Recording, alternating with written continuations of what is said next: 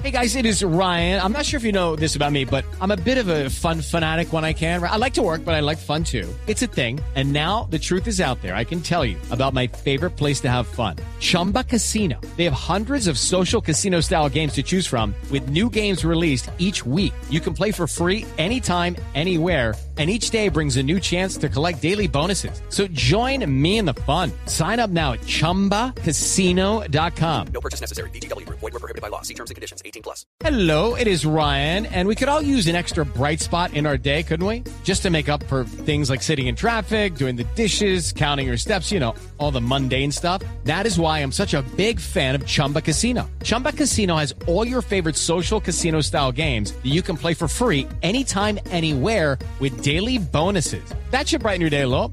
Actually, a lot. So sign up now at chumbacasino.com. That's chumbacasino.com. No purchase necessary. BGW. Void were prohibited by law. See terms and conditions. 18 plus. para iniciar su fin de semana de una manera más agradable. En Blue Jeans, todo lo que tiene un buen fin de semana. Por Blue Radio y BlueRadio.com. La nueva alternativa. Quédate en casa. Oh, eh, quédate en casa. Dale, quédate. Quédate en casa. No saca muchacha.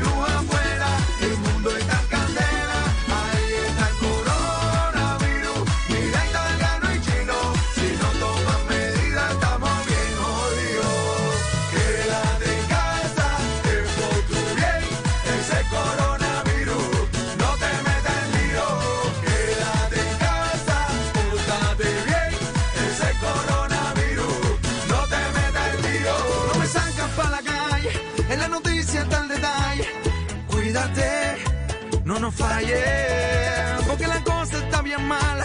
O tú no has visto el panorama. Oh my God, oye, cuidadito, ese virus no falla. Quédate en casa, es por tu bien. Como el coronavirus, no te metas en lío.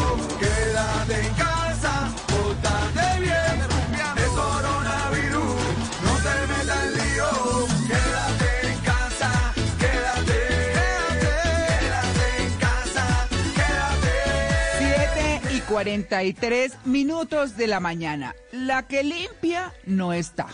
La que está no limpia. Y como usted no limpia, deje todo como está. Bueno, esa es una frase célebre que habla del aseo de una manera jocosa, pero hoy nuestro tema central tiene que ver con cómo afectamos nuestra salud y dañamos el planeta con el exceso de químicos en los productos de, en los productos de protocolos de bioseguridad. Así que no quiere decir que no lo hagamos. Vamos a ver cómo es que debemos hacerlo para no afectarnos y no afectar al planeta. Muy buenos días, bienvenidos a En Blue Jeans de Blue Radio con toda la información y el entretenimiento. Los acompañamos hoy hasta las 10 de la mañana, así que vamos de una, 7 y 43.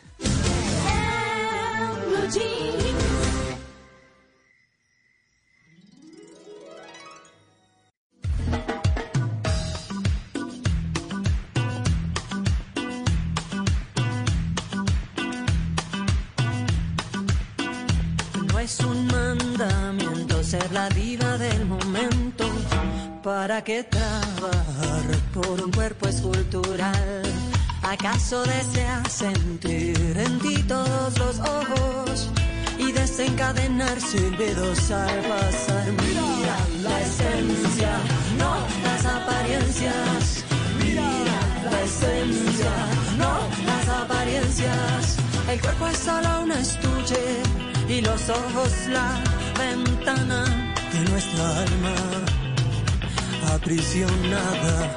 Mira la esencia, no las apariencias.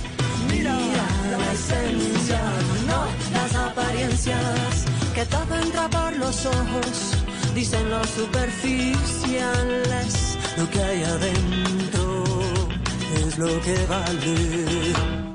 Lo que hay adentro es lo que vale, diría Andrea Echeverry en esa canción que se llama El Estuche. Una canción maravillosa que se convierte en un clásico y que hizo parte de un DVD, un desconectado que grabaron aquí en la ciudad de Bogotá, que se llamó Relucientes y Rechinantes. Y bueno, ¿qué, qué tiene que ver esto con los daños al planeta, la salud por el exceso de protocolos de limpieza, que es el tema que vamos a tratar el día de hoy en, en Blue Jeans? Pues resulta que en medio de este desconectado, Andrea Echeverry y Héctor Buitrago decidieron hacer una decoración un poco particular. Cogieron todos esos plásticos, esas uh, tapitas de botella, muchas cosas recicladas y decoraron, hicieron con esto una decoración muy especial y un ambiente diferente para este DVD en el que tuvieron grandes invitados como el vocalista de Zoe León Larregui y bueno, otros más que estuvieron por ahí como Catalina García, como Goyo de Keep Town, eh, bueno, la vocalista de Messier Periné y bueno, esta versión de una canción maravillosa de Aterciopelados, El Estuche para empezar en Blue Jeans hoy. Por un cuerpo escultural. ¿Acaso deseas sentir en ti todos los ojos? Bueno, hola Simón, buenos días. Saludo a Mauricio Quintero, a Malena Estupiñán y a Luis Carlos Rueda, que estamos, pues todos estamos con ustedes acompañándolos esta mañana. Aquí estamos, Sí, buenos días. Muy bien. Las apariencias, el cuerpo es solo un estuche y los ojos la. En una columna se puede exaltar, denunciar, apoyar, opinar, compartir, conocer, entender, criticar y ofrecer un nuevo enfoque de lo que pasa en el mundo. Y ahora en Blue Jeans, un columnista nos contó.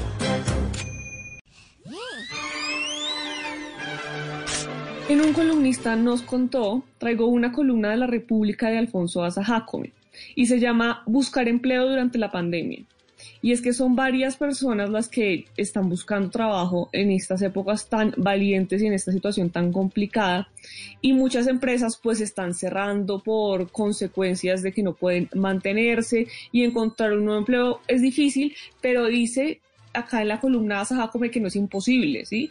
y que de hecho eh, la realidad es que cree que eso muestra muchísimo de un potencial empleado y es como ese profesional eh, se sobrepone a la adversidad y aún así pues pone una estrategia al servicio del mismo y de la compañía para salir adelante. Pero dice que eso lleva un tiempo y que si es necesario antes de postularse a cualquier empleo, elaborar una estrategia bien y esperar eh, aprovechar del confinamiento para tener una hoja de vida robusta. Entonces, ¿qué dice? Que si en esta nueva normalidad lo que hacemos es concentrarnos en el trabajo que soñamos para hacer, por ejemplo, cursos que nos puedan ayudar, ¿sí? Para, por ejemplo, tener nuestra hoja de vida muy bien actualizada, pues entonces eso nos va a sumar bastante puntos. Entonces, dice que algunas, en algunas entrevistas laborales, de hecho, están incluyendo la siguiente pregunta. ¿Qué ha hecho durante la cuarentena? Entonces uno diría, bueno, esa pregunta nunca antes habría pasado, pero en estas nuevas circunstancias parece que la pregunta no es superficial, sino que existen dos tipos de respuestas. Unos que dicen que han aprovechado la situación para hacer actividades, cursos, para ser personas productivas, eh, y otros que dicen, la verdad es que he sobrevivido como he podido. ¿Sí? Y no me ha tocado pues tan fácil como para poder hacer todo esto de cursos, etcétera, porque he tenido que luchar y luchar para salir adelante durante este punto. Dice que realmente no hay que preocuparse con, con esa entrevista, con esa entrevista y con esa pregunta en sí, porque el entrevistador solo quiere conocer la realidad para ver si usted es transparente y si usted responde con la verdad, pero además si usted es echado para adelante y va a sobrevivir sin importar las circunstancias que le aquejen al mundo, a usted o a la empresa. Entonces, dedique este tiempo para ser uno de los mejores candidatos, que es lo que sugiere Alfonso Asa Jacome, y no se desespere que es difícil, pero sí se puede conseguir trabajo en medio de la pandemia.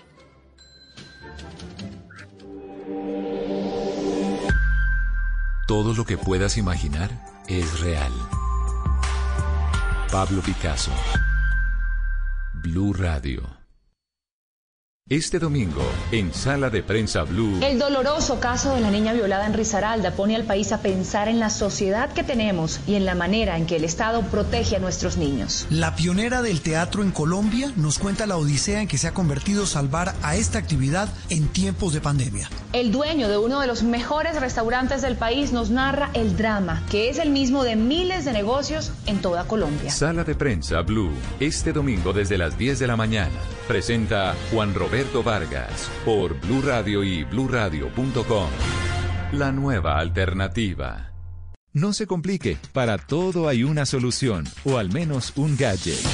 La vida es mucho más fácil con los gadgets de Simón. 7.50 minutos de la mañana en los gadgets de Simón vamos a hablar de tecnología y hoy tengo un súper recomendado para los tíos, para las tías. E incluyo a los dos porque la vez pasada se me pusieron celosos los tíos que solo estaba hablando de las tías, así que tranquilo que este celular le sirve a todo el mundo. Ya usted escoge el color porque el que le voy a recomendar viene en blanco, en azul oscuro, así como en medio color titanio.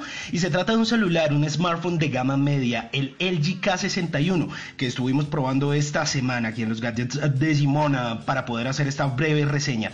Tiene un diseño muy bonito, con unos muy buenos acabados redondos, ese color titanio, ese color blanco, una pantalla casi full view con una cámara frontal que le va muy bien para tomar selfies. Y es que mire, según un estudio de Lloyd eh, del año pasado, los usuarios, el 56% de los usuarios están comprando celular eh, para tomar fotografías. Entonces, digamos que esta marca quiso enfocarse en eso. Así que tiene una cámara cuádruple en la parte posterior, alineada horizontalmente, un diseño muy bonito que les quedó muy chévere. Un lente principal que es de alta resolución, tiene muchos megapíxeles, es 48 megapíxeles, es decir, que es muy potente. Un sensor de profundidad, un lente macro para que usted pueda acercarse y tomar fotos así en detalle, muy, muy, muy, muy, pero muy cerquita. Y en la parte frontal también pues permite tomar unos, unas muy buenas selfies como esas que le gustan a Malena, pero además tiene una cámara que tiene inteligencia artificial, es decir, tiene opciones de paisaje, de comida, de mascotas. Así que tía, le va a poder tomar fotos a Firulais o al Michi sin problema para que le queden lindos y para que me los comparta por WhatsApp con el saludo de Piolín de muy buenos días. Mire, tiene una memoria RAM de 4 GB a la cual le va muy bien tiene muy buen rendimiento. El almacenamiento es de 128 gigas, es un celular muy potente para ser de gama media, pero usted puede meterle una tarjeta micro SD de hasta 2 teras, o sea, eso le cabe de todo, de todo, hasta mejor dicho. Mire, tiene Android, Android 9.0, eh, pero va a venir pronto con una actualización del último Android que es el 10, una batería de 4000 miliamperios con carga rápida, es, decir, esto viene con eh, carga micro USB tipo C, se le va a cargar en aproximadamente unas dos horas y le va a durar este celular en un uso normal aproximadamente unas 18 horas. Tiene dos SIM card que eso le fascina a los tíos y a las tías, no sé por qué, pero pues pueden tener ahí esos dos usos en su celular. Tecnología NFC para que usted pueda hacer pagos desde su celular, un lector de huellas para que nadie se le meta a chismosear su celular y lo más chévere es que en un borde tiene el botón de asistente de Google, es decir, usted le puede decir, hey Google, no sé qué, eh, programe una canción, deme una receta, eh, recuerde ponerme una alarma y él se la va a programar. Entonces va a estar bien interesante. Es mi recomendación del día de hoy aquí en los gadgets de Simón.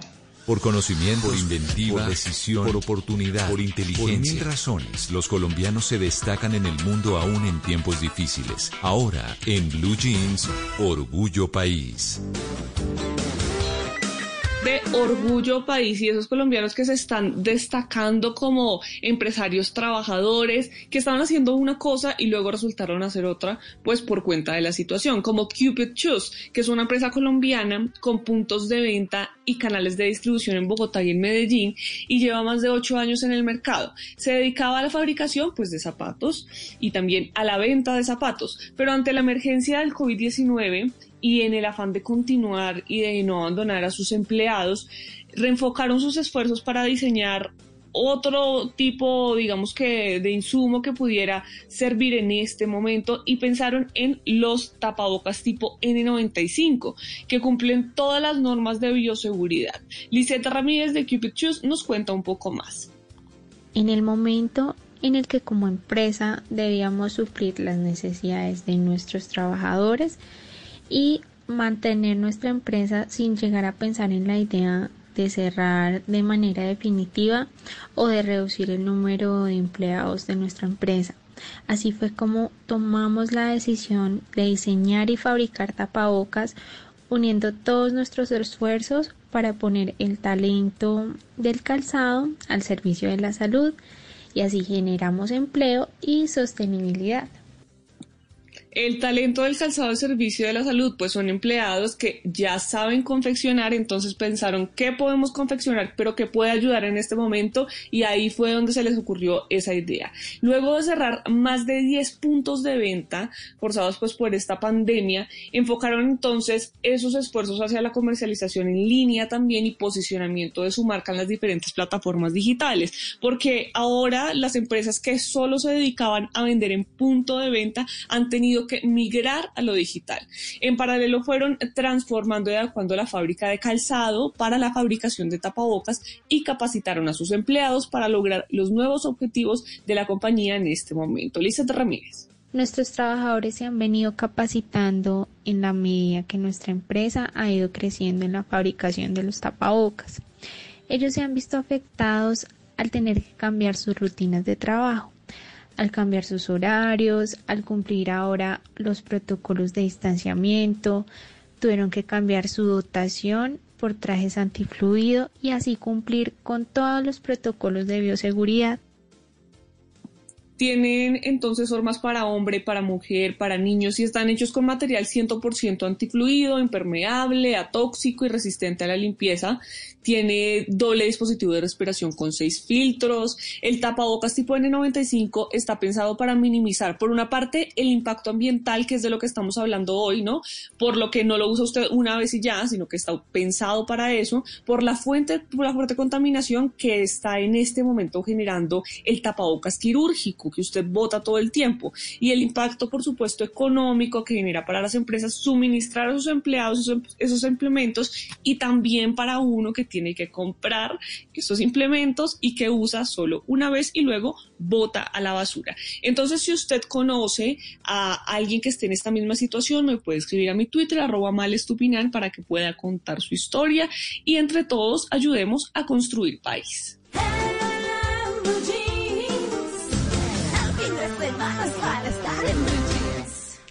7 de la mañana, 57 minutos. Yo no soy filósofo ni pensador, ni mucho menos intelectual metafísico. ¿Cómo se le ocurre? Pero siempre me ando preguntando, ¿por qué será que... Oiga, ¿por qué será que cuando uno está viendo una serie o una película, siempre hay alguien que no entiende nada? No entiende nada. Uno está en la mitad de la película y no falta el que pregunta, pero, pero ¿cómo así? Entonces, cuando Harry Potter crezca, ¿se vuelve el Señor de los Anillos? Y uno, ¿qué? Dice revuelta No es que ayer la estábamos viendo y no, hombre, no tiene nada que ver una con otra. A ver, ¿por qué será que el agua para lavar los platos se termina de calentar justo cuando uno ya está acabando de lavarlos? Cuando ya está terminando y cuando está escurriendo la esponja, ahí sí sale el agua calientica. ¿Mm? ¿Por qué será que en estos tiempos de cuarentena y de menos ruido, ahora le dio al estómago por hacer ruido, ¿no? Uno está en silencio y de pronto empieza ese estómago, ese concierto de tripas que se oyen hasta el primer piso. Y la gente le pregunta, papito, ¿quedó con hambrecita? ¿Por qué será que las bolsas plásticas transparentes para echar las frutas y las verduras que hay en los supermercados no se dejan abrir fácilmente? Las ponen en un rollo gigante uno jala, las arranca y cuando las quiere abrir no puede. Uno empieza a masajearla para que afloje, frote y frote y frote y frote. Lo terrible de todo esto es que la única manera de abrirlos es si uno se humedece las manos. Y como no hay agua, entonces saliva. Lo que quiere decir que usted podría estar en el supermercado arrancando bolsas llenas de coronavirus. Ah. ¿Y esto?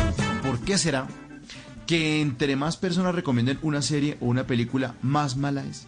Desde el primer puente de junio le están diciendo a uno, uy, no, es que esa serie es buenísima, es que no, no, no, es que es, que es con el actor este Alambrito. ¿Alambri, ¿Alambrito? Sí. No, la, la, película se llama Tiempo sin Espacio. No, y es buenísima. Resulta ser un huesazo. ¿Por qué? ¿Por qué? ¿Por qué? Y mientras me listo para recomendarles una serie que se llama Love, que no llegó ni a la segunda temporada, porque solamente me gustó a mí, me seguiré preguntando, ¿por qué será que?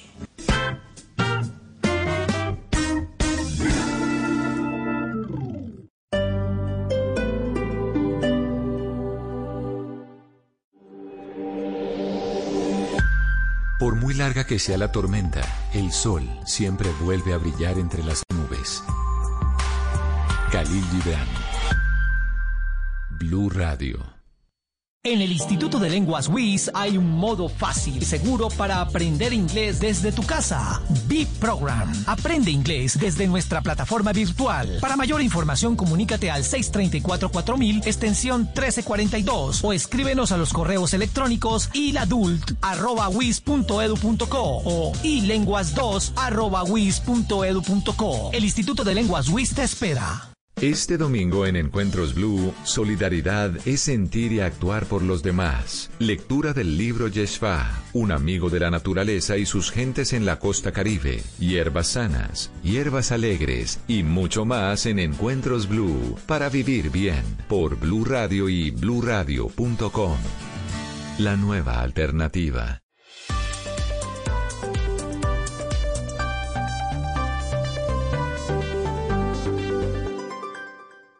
Este domingo, en Sala de Prensa Blue. El doloroso caso de la niña violada en Risaralda pone al país a pensar en la sociedad que tenemos y en la manera en que el Estado protege a nuestros niños. La pionera del teatro en Colombia nos cuenta la odisea en que se ha convertido salvar a esta actividad en tiempos de pandemia. El dueño de uno de los mejores restaurantes del país nos narra el drama, que es el mismo de miles de negocios en toda Colombia. Sala de Prensa Blue, este domingo desde las 10 de la mañana.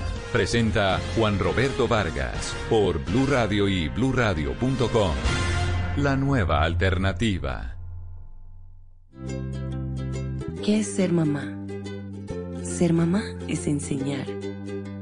Es ser el centro, el comienzo y el final de la familia. Es hacer cada momento especial. Es unir las generaciones y pasar el legado. Tal como hace mucho tiempo, ella te lo pasó a ti. Super Arepa. La harina para hacer arepas de las super mamás.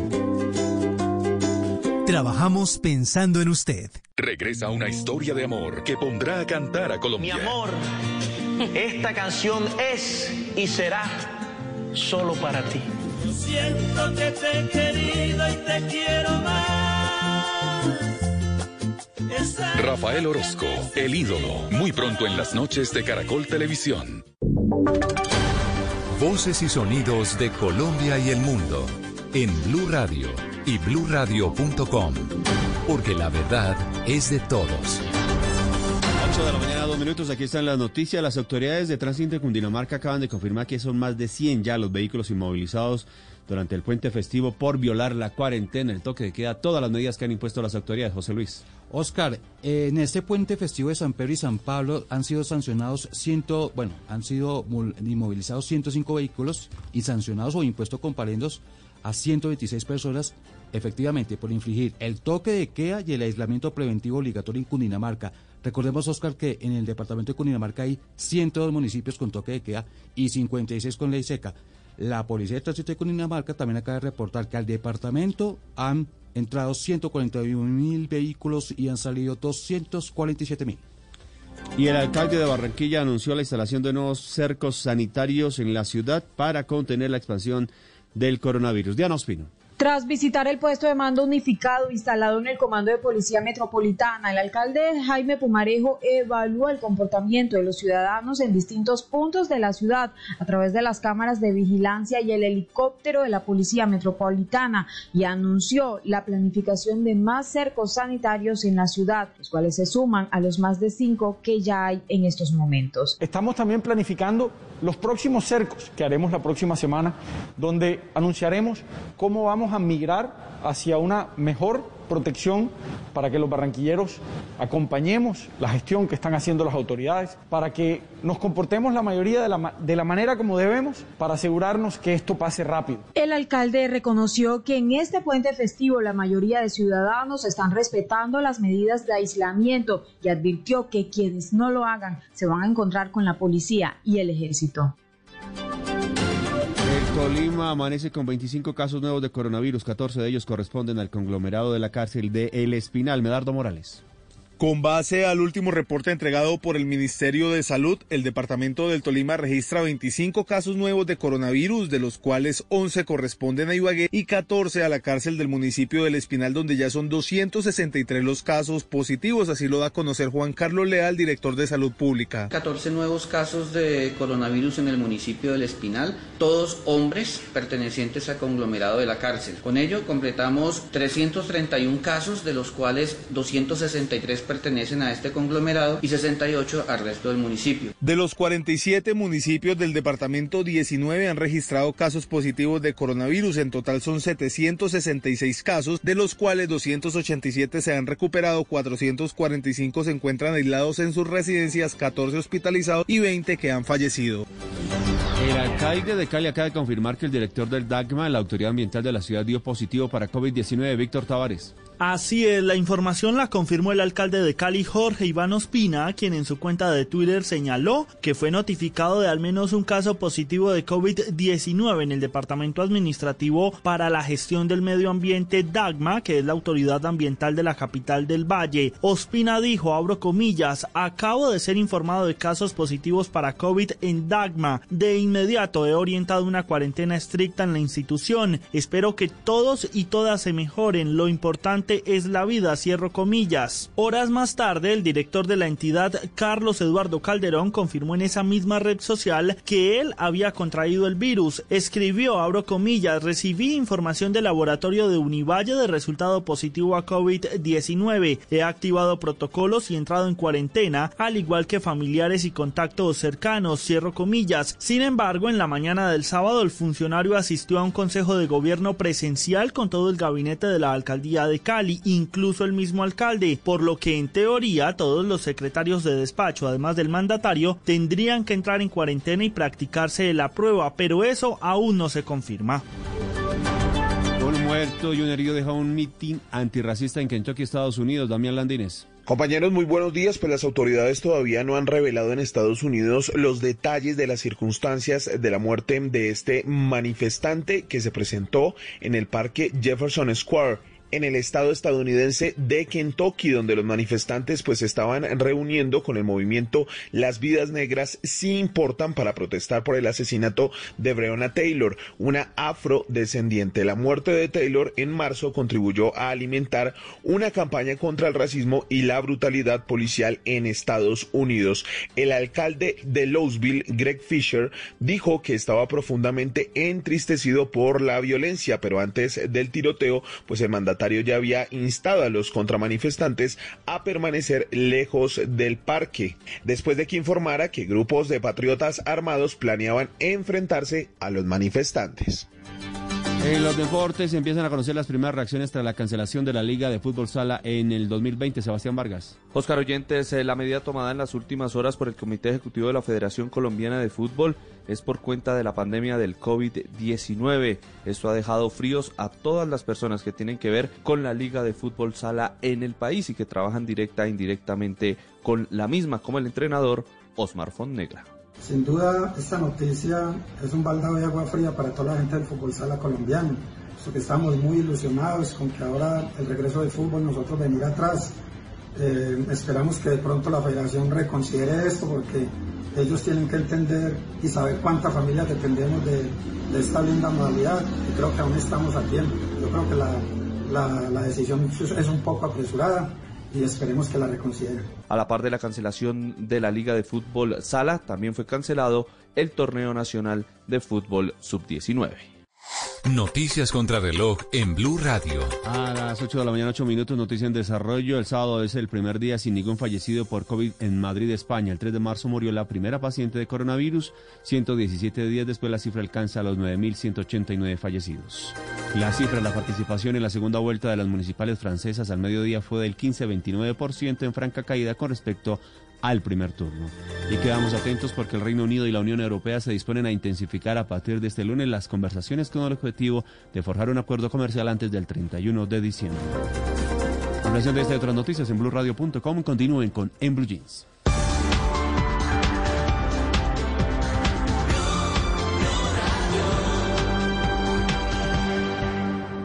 En Blue Radio, tiempo para lavarnos las manos.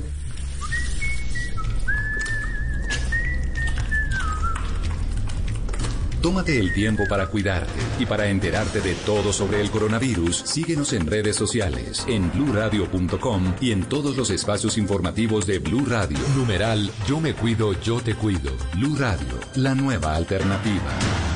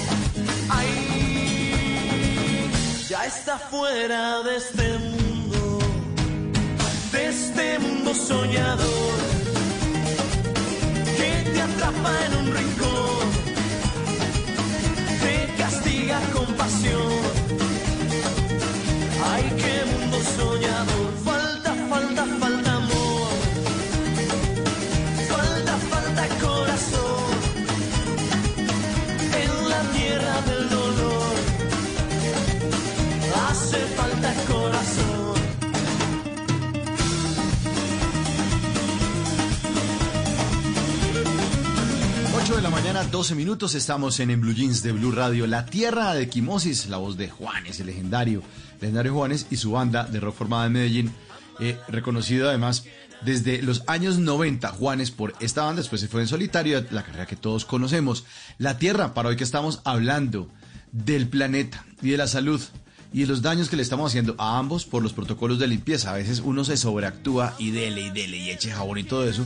Y cuando va uno de paso y pasa en el carro esa cantidad de ríos que tiene una cantidad de espuma, que es, es, es la misma espuma que sale de la ducha de uno de la regadera, esa espuma, la misma espuma también de los eh, platos, esa misma espuma va a dar a nuestros ríos, va a dar a nuestros mares y la sigue contaminando.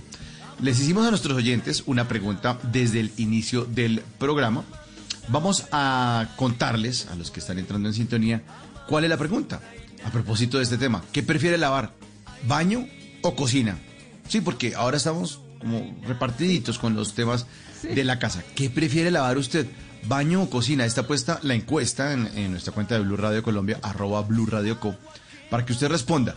Ahora ya llevamos un parcial aquí. Si quiere, María Clara, le cuento cómo es el parcial. A ver, ¿cómo Pues va van? perdiendo. Sí, porque Va perdiendo el baño. Baño todo el mundo le hace el feo. El baño, 36%. Y la cocina, 64%. No, es que lavar el baño si es la ca... Es, es No, la embarrada. hombre, Luis Carl- ah, Luis bueno, la Carlos. Es la embarrada, la embarrada. Oiga, Luis Carlos se ha vuelto más desparpajado, ¿no? Sí, desde que está en la casa haciendo el programa en calzoncillos, ya la cosa ha cambiado radicalmente. Ya, se perdió esa seriedad de cuando nos encontramos en la cabina de Blue Radio. El Él, sale con su corbatín y todo. Sí, sale con su corbatín y todo ahí en Noticias Caracol, en la sección de cine y todo eso, pero vaya uno a saber cómo está de la cintura para abajo. Eso sí no es lo que no, Sí, no, ¿no? no lo muestra, no lo Me muestra. acaba de Bueno. delatar a nivel nacional. Mentira, mentira. Bueno, ¿qué prefieren dar ustedes? Respondan ahí en la encuesta eh, de Blue Radio. ¿El baño o la cocina? El baño 36% y cocina 64%. Ahí eh, seguiremos compartiendo con todos los oyentes eh, estas votaciones y estas decisiones y la voz de ustedes aquí en, en Blue Jeans. La tierra, equimosis, a cuidarla. La tierra en que naciste, amala es una y nada más.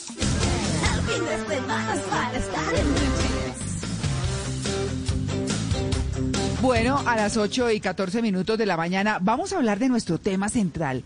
¿Cómo afectamos nuestra salud y dañamos el planeta con el exceso de químicos en los protocolos de bioseguridad?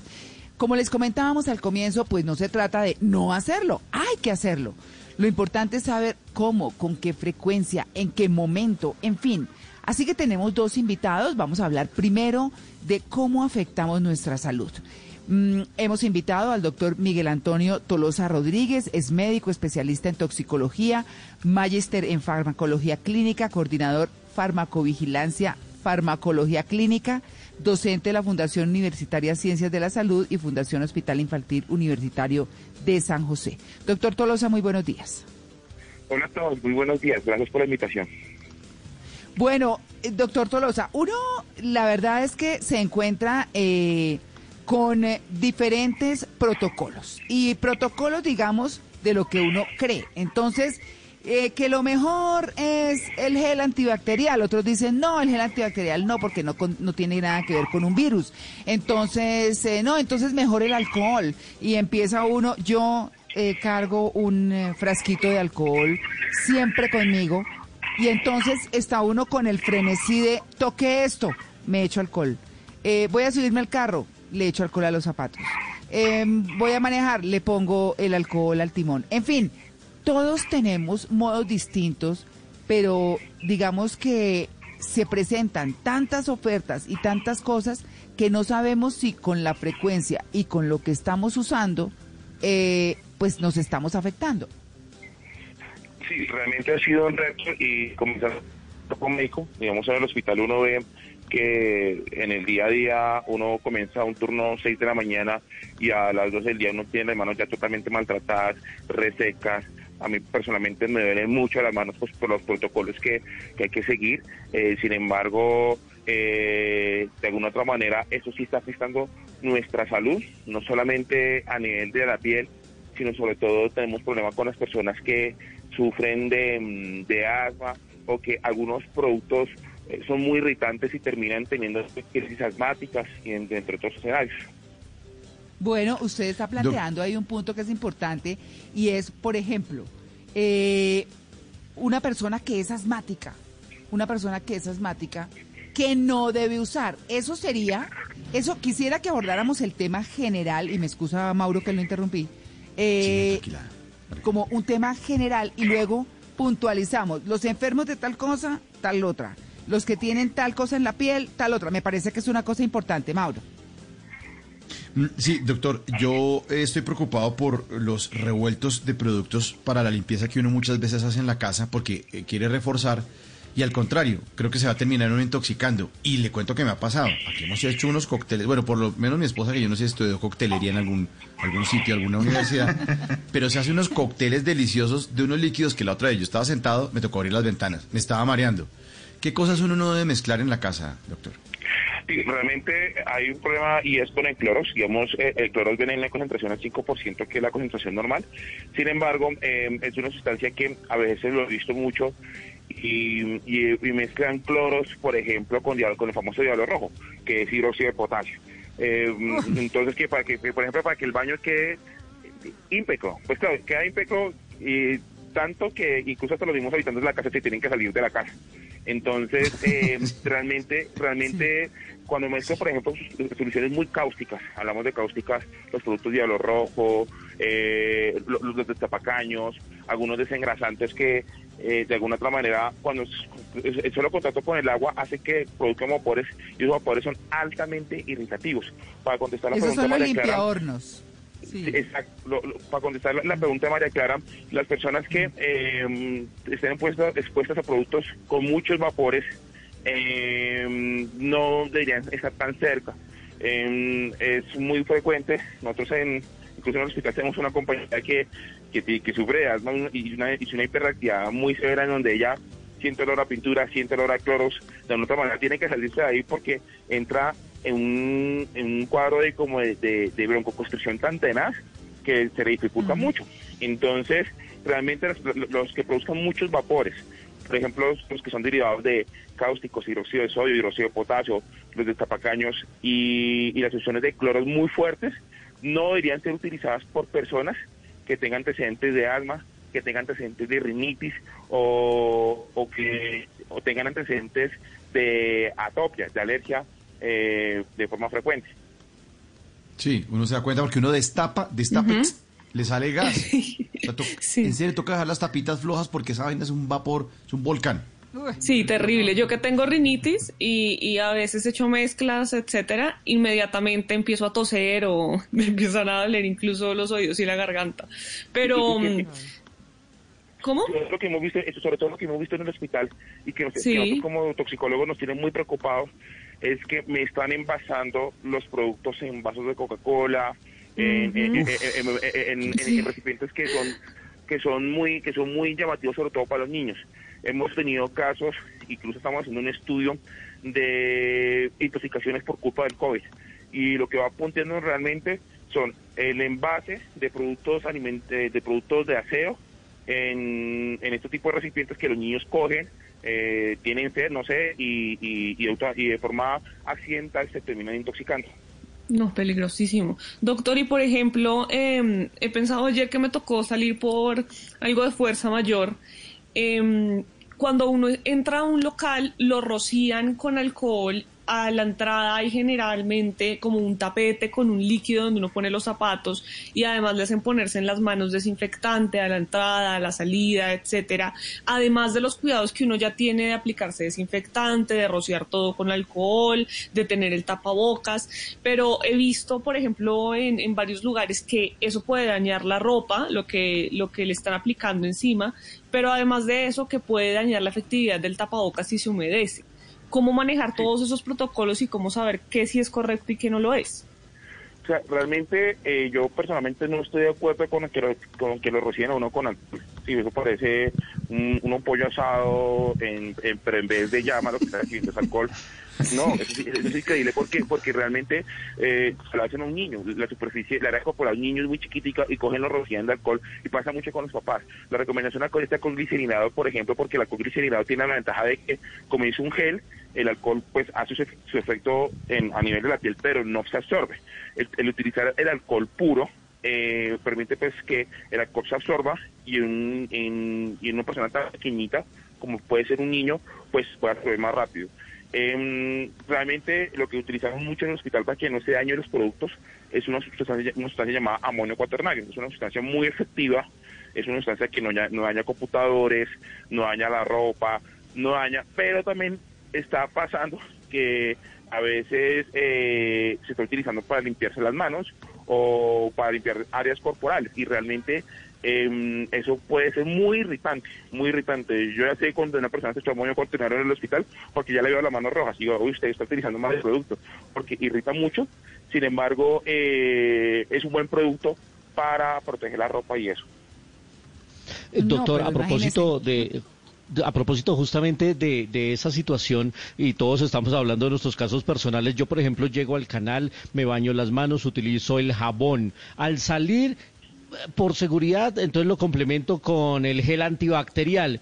Y como voy a limpiar el área donde me voy a sentar con mi rociador de alcohol, pues aprovecho y me echo en las manos también. Y claro, a las dos horas tengo las manos como de cartón. ¿Es necesario utilizar esos tres productos? ¿Utilizo solo dos? ¿Con el jabón es suficiente? ¿Estoy exagerando o, me estoy cuidando como debo?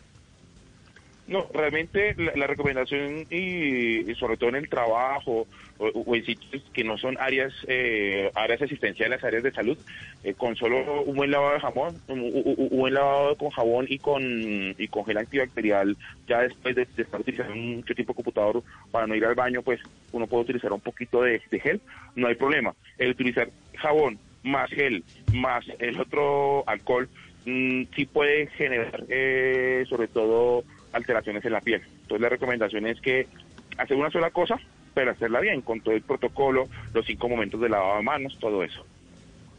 Bueno, eh, yo quiero que recordemos entonces esos protocolos, pero, pero también, eh, doctor Tolosa, con los eh, químicos que debemos utilizar.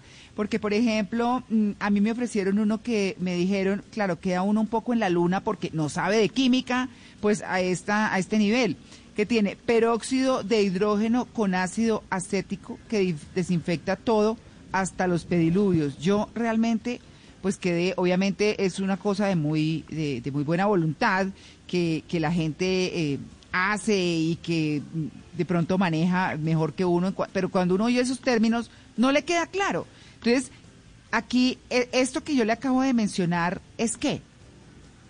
Realmente ese es el nombre común del desagrasante para hornos y eso, el peróxido de hidrógeno, este es famoso, es la famosa agua oxigenada y con ácido acético. Eh, es una mm, eh, es, es un ácido, es un- una sustancia que tiene un pH más o menos de, de, de dos o tres, eh, eh, se utiliza mucho para desengrasar hornos, no es para uso humano, entonces, obviamente, eh, si uno se aplica eso en la piel, pues lo más seguro es que va a tener una- una quemadura muy leve o, o de primer grado, pero pues igual las manos le van a arder. Eh, hay que aplicarlo con guantes, hay que aplicarlo con toda la parte de, pues de, de seguridad para, para, para evitar Bueno. sobre todo el contacto con la piel y todo eso. Exacto. Entonces, entonces, hablemos. ¿En qué momentos utilizamos y qué utilizamos? Aquí tuvimos eh, a una persona que nos dijo, un ingeniero de alimentos, lo recuerdo muy bien, que nos dijo, miren, en un litro de agua pongan el 5% o una o dos cucharadas de hipoclorito de, sodio, creo que era hipoclorito. Y con eso limpian los alimentos sin ningún problema, no pasa nada. Eh, nos hizo varias recomendaciones. Entonces, recordemos recomendaciones, frecuencias y momentos. Eh, Doctor Tolosa, ya para terminar. Bueno, entonces, eh, en casa. En casa la recomendación es, uno, eh, es siempre los zapatos, eh, quitarlos eh, y, y dejarlos en un lugar diferente. Eh, tenemos que co- coger esa buena cultura europea y asiática de, de andar descalzo, con medias, con babuches en la casa. Creo que es una cosa que, que, que- esa, que esa pandemia sí nos, deja- sí nos ha dejado como positivo. Eh, a- antes de, de entrar a los centros comerciales o al, o al mercado, eh, un buen gel de manos, sobre todo si uno va a escoger alimentos, pues ya tiene gel de manos ahí. A- al salir eh, del centro comercial y eso, buen gel de manos, lo mismo con el trabajo, al entrar del trabajo, al salir del trabajo, eh, en el momento en que uno vea cómo utilizar el computador, antes de comenzar con el computador, puede utilizar, ahí sí puede utilizar el alcohol normalito para limpiar solamente y secarlo y ya, o utilizar amonio cuaternario o, o- o algún producto que pues ¿El alcohol computador. cuándo? Doctor, discúlpeme que lo interrumpa. ¿El alcohol cuándo? el alcohol, el, el alcohol, el alcohol normalito cuando eh, Sí. se vaya a comenzar a, a utilizar el computador, por ejemplo, uno se va a sentar, entonces uno coge, rocía el teclado, rocía pues la superficie, la mesa, lo limpia, no lo puede dejar ahí, sino que Pero, le- pero puro o un limpie. poquito reducido. No, alcohol, alcohol. alcohol al 70%, el, el alcohol normal, alcohol normalmente, Ah, pero, pero no, pero no para, pero no para el cuerpo, sino para las superficies. Ok. y y de ahí y, y, y, y, y- y de ahí uno pues com- puede comenzar a trabajar. Eh, a mí realmente y en el hospital realmente utilizamos más amonio cuaternario porque protege mejor los equipos y protege mejor la ropa. O sea no daña la ropa. Entonces eh, eso viene eso viene en unos galones en donde mezcla un poquito de amonio cuaternario más o menos un cc en un litro de agua y eso dura para todo el día lo puede ¿Un cc es qué, doctor, para nuestros oyentes? ¿Qué es un, un, cc? un- un mililitro, un- como, una, como una tapita, más o menos, como una tapita, Ajá. como un mililitro de, de amonio cuaternario en un litro de agua. Ajá. Y eh, Y uno, listo. uno se la mezcla y con eso puede rociar el, teclado, puede rociar mm, toda la superficie, toda la mesa y ahí ya puede comenzar a trabajar sin ningún problema. Eh, otro momento antes de comer, importante eh, limpiarse las manos con agua, con agua de jabón o con, con glicerinado. No la dos al tiempo, sino cualquiera de las dos de manera aparte. Importante eh, siempre en el momento de compartir y realmente un estudio interesante en donde dicen que, por ejemplo, los médicos se afectan más es cuando comparten café. ¿Por qué? Porque todo el mundo es juicioso eh, con los protocolos y se sientan, comentan un paciente o se sientan simplemente a descansar y en ese momento se descuidan y es en compartir las comidas donde se están infectando más. Entonces, en lo posible, eh, pueden competir, pero pues con una distancia considerable, eh, siempre con, con sus equipos de protección. Claro, claro. Pues bueno, eh, y que ya para cerrar, eh, doctor Tolosa, pues yo le digo que particularmente cuando salgo, yo llego, yo digo, fumíguenme y me fumigan con alcohol, pero de pies a cabeza. Yo, y quedo, claro, las manos a uno se le resecan mucho, todo, pero quedo tranquila. ¿Qué otra cosa, además del amonio cuaternario, que, ok, no daña la ropa, pero mata el coronavirus? Sí, sí, realmente, o sea, o sea, re- realmente eh, el alcohol sí nos puede ayudar a enfrentar el coronavirus y sobre todo que el alcohol nos ayuda sobre todo a tener esa presente esa cultura de lavado de manos. O sea, lo que más funciona, lo que más ha mostrado efectividad es el lavado de manos. El alcohol también nos ayuda, mm, realmente si no se pueden comparar, de pronto ayuda mejor el, el lavado de manos.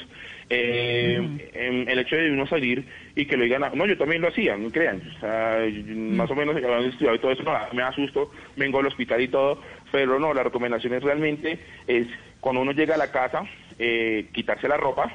Eh, yo tengo un baldecito ahí en la entrada, mm, me quito la ropa, eh, me cambio eh, para pasar pues para el baño y pues en mi caso que, que soy médico pues me baño. En las personas de que por ejemplo trabajan en la oficina simplemente cambiarse la ropa, dejar esa ropa de una vez a lavar, eh, ya no es suficiente, sería yo. Ah, bueno, siempre hay que lavar la ropa. Eso es importante, no es suficiente con rociarla. No, no, no, lo mejor es lavar, no, no, lavar la ropa eh, y es mucho más seguro para la ropa, realmente. Claro, claro, porque me estaban preguntando también que si entonces rociarse con alcohol evitaba que la persona se bañe. Usted usted lo acaba de decir, so- los médicos se No, bañan, pero las no. otras personas no necesariamente. No, realmente, realmente el baño es lo mejor. Y, y, Ah, y entonces, eh, de alguna otra manera, sí, el, el- el- el- el jabón sí es la sustancia que puede ser más efectiva para controlar el, el coronavirus. Doctor, pero una, una cosita pequeña y es, si uno llega a algún lugar y digamos uno no se puede bañar porque no es su casa o lo que sea, siempre le dicen a uno, listo, lávese las manos. Pero yo creo que también un complemento adicional es lavarse la cara, porque cualquier persona le puede escupir en el camino o alguna cosa, ¿no? También esa prevención creo que es importante.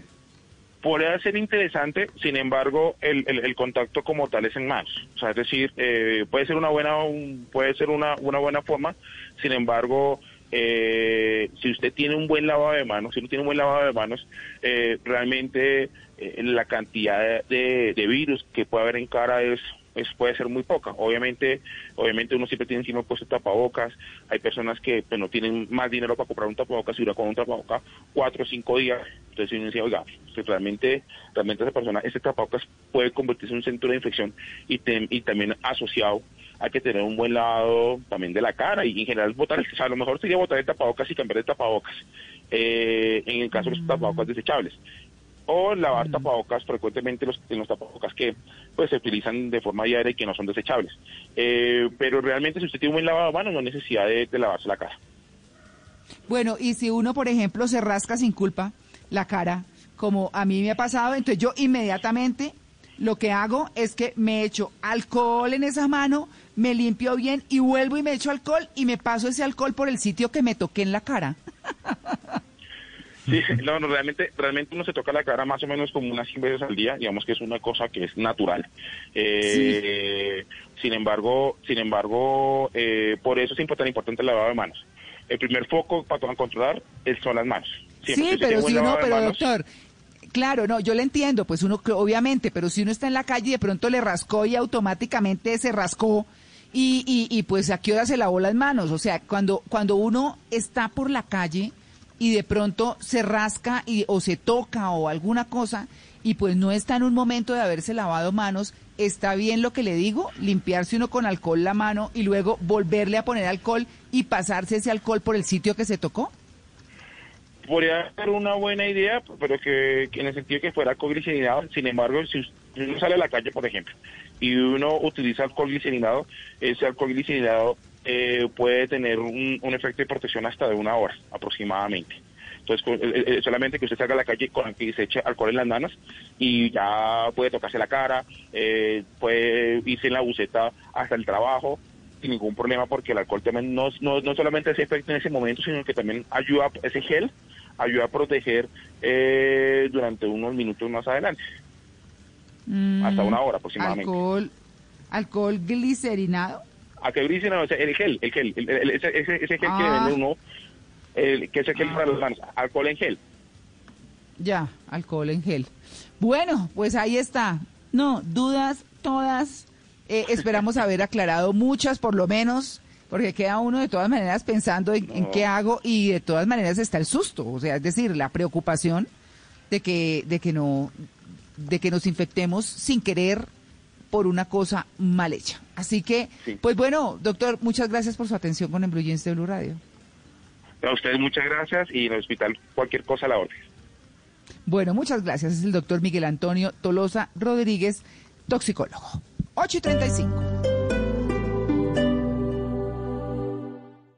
El mundo nos está dando una oportunidad para transformarnos, evolucionar la forma de trabajar de compartir y hasta de celebrar. Con valentía enfrentaremos la realidad de una forma diferente, porque transformarse es la nueva alternativa. Blue Radio. Santiago Gutiérrez. Presente, profe. Valentina García. Presente, profe. Daniela Gómez. Daniela Entre todos lograremos cerrar las brechas digitales de nuestros estudiantes. Acompáñanos en la Donatón por los Niños desde el 29 de junio. Únete donando computadores y tabletas, nuevas o usadas, o dinero en efectivo. Así, más estudiantes podrán decir presente, profe. Más información en www.educacionbogotá.edu.co. Nada es para siempre. El hielo se derrite, el sol se esconde, las semillas se las lleva el viento, los amores se acaban, las personas cambian. Blue Radio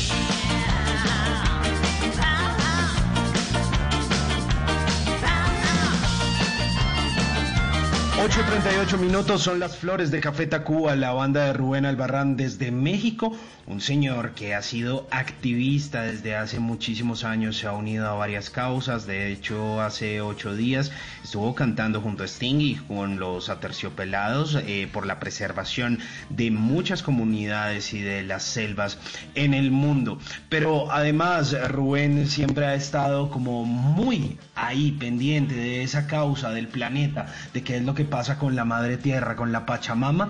Y bueno, por eso es invitado musical del día de hoy aquí en, en Blue Jeans. Pero pues también le hemos hecho una pregunta a nuestros oyentes a través de nuestras redes sociales, Mauricio. Sí, la pregunta es si prefieren lavar baños o si prefieren lavar la cocina. Pues sigue No, ganando la sí. cocina, a pesar de que, pe- pero es que el baño es más breve, es breve. O sea, es que uno coge, en cambio la cocina es Uy, dele, no. dele, dele, dele, y uno voltea a mirar y hay una tracalada de ollas que uno no se dio cuenta que estaban todavía sucias. Y ahí No, y hay pero una el baño es refractaria. breve. Pero el, bra- el baño es un poco más harto. No, pues.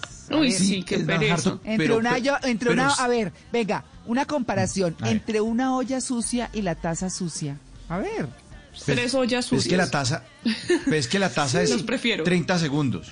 La olla es dele dele dele. Se acaba el noticiero y uno dele dele dele dele dele. No, Y pero- échale Mister Músculo a esas refractarias. Pone y musiquita. Dele, dele, dele, dele y dele.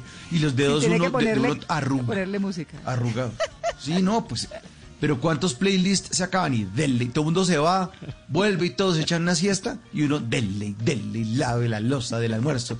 Ya como a las tres y media y dele. En cambio, en el baño se coge. y, Esto es horrible, pero 30 segundos. Tin, tin, tin, tin, tin, tin. Rápido, guacala, guacala, guacala, guacala. Y, pin, y se para. Pero nuestros oyentes no opinan eso.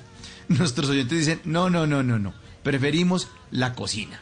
62% la cocina y 38% el baño. Esa puesta la encuesta en nuestra cuenta de Blue Radio en Twitter, arroba Sí. Blue Radio Co, para que usted, si quiere, bote, bote, bote y dele, dele, y dele mientras lava los platos, dele, y bote, y bote, bote.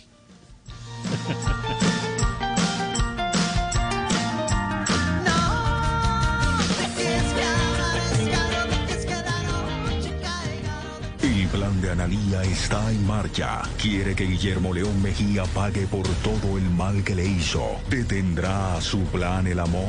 No más enredos, no más mentiras. Mira, yo no soy la persona que tú piensas que yo soy. La venganza de Analía. Lunes a viernes a las 8 y 30 de la noche. Tú nos ves. Caracol TV. Antes del sonido envolvente estaba el cine mudo. Antes de la grabación digital estuvo el celuloide. Antes de los multiplex estaban los grandes teatros. En Blue Jeans, un vistazo al pasado del cine en 35 milímetros.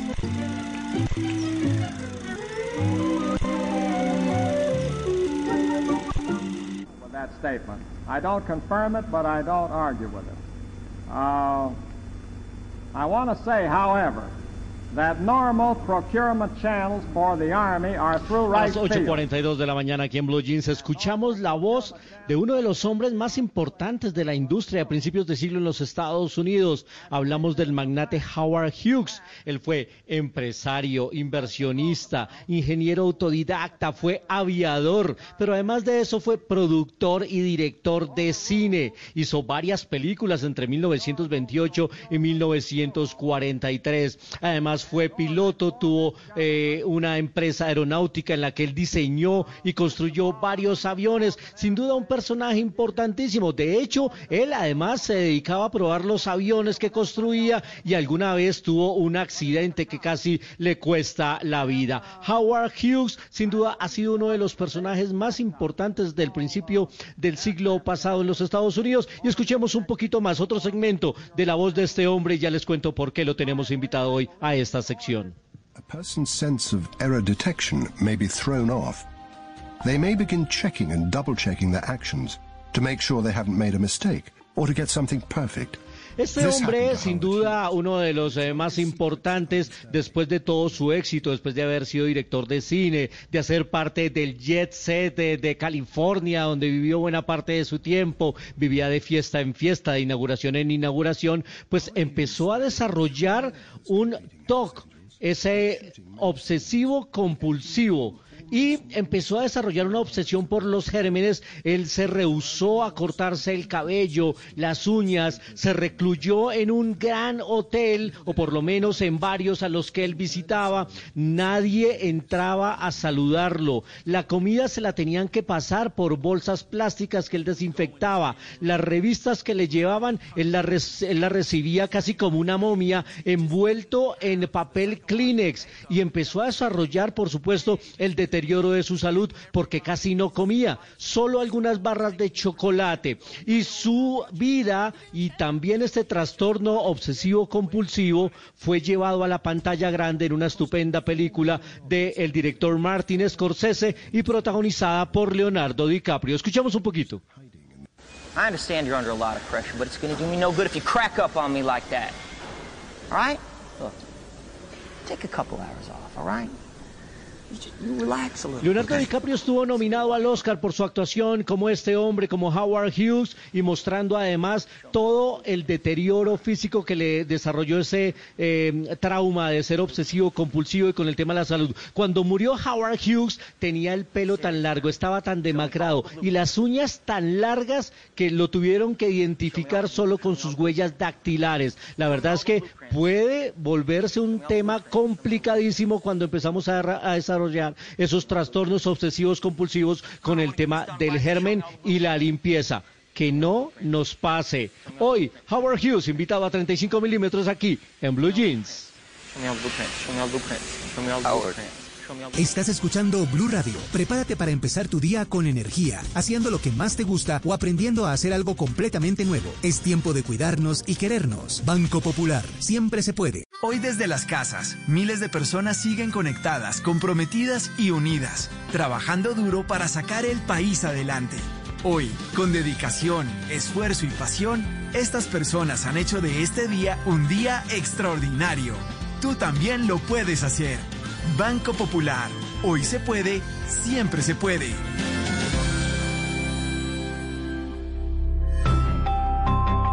Somos Grupo Aval, vigilado Superintendencia Financiera de Colombia.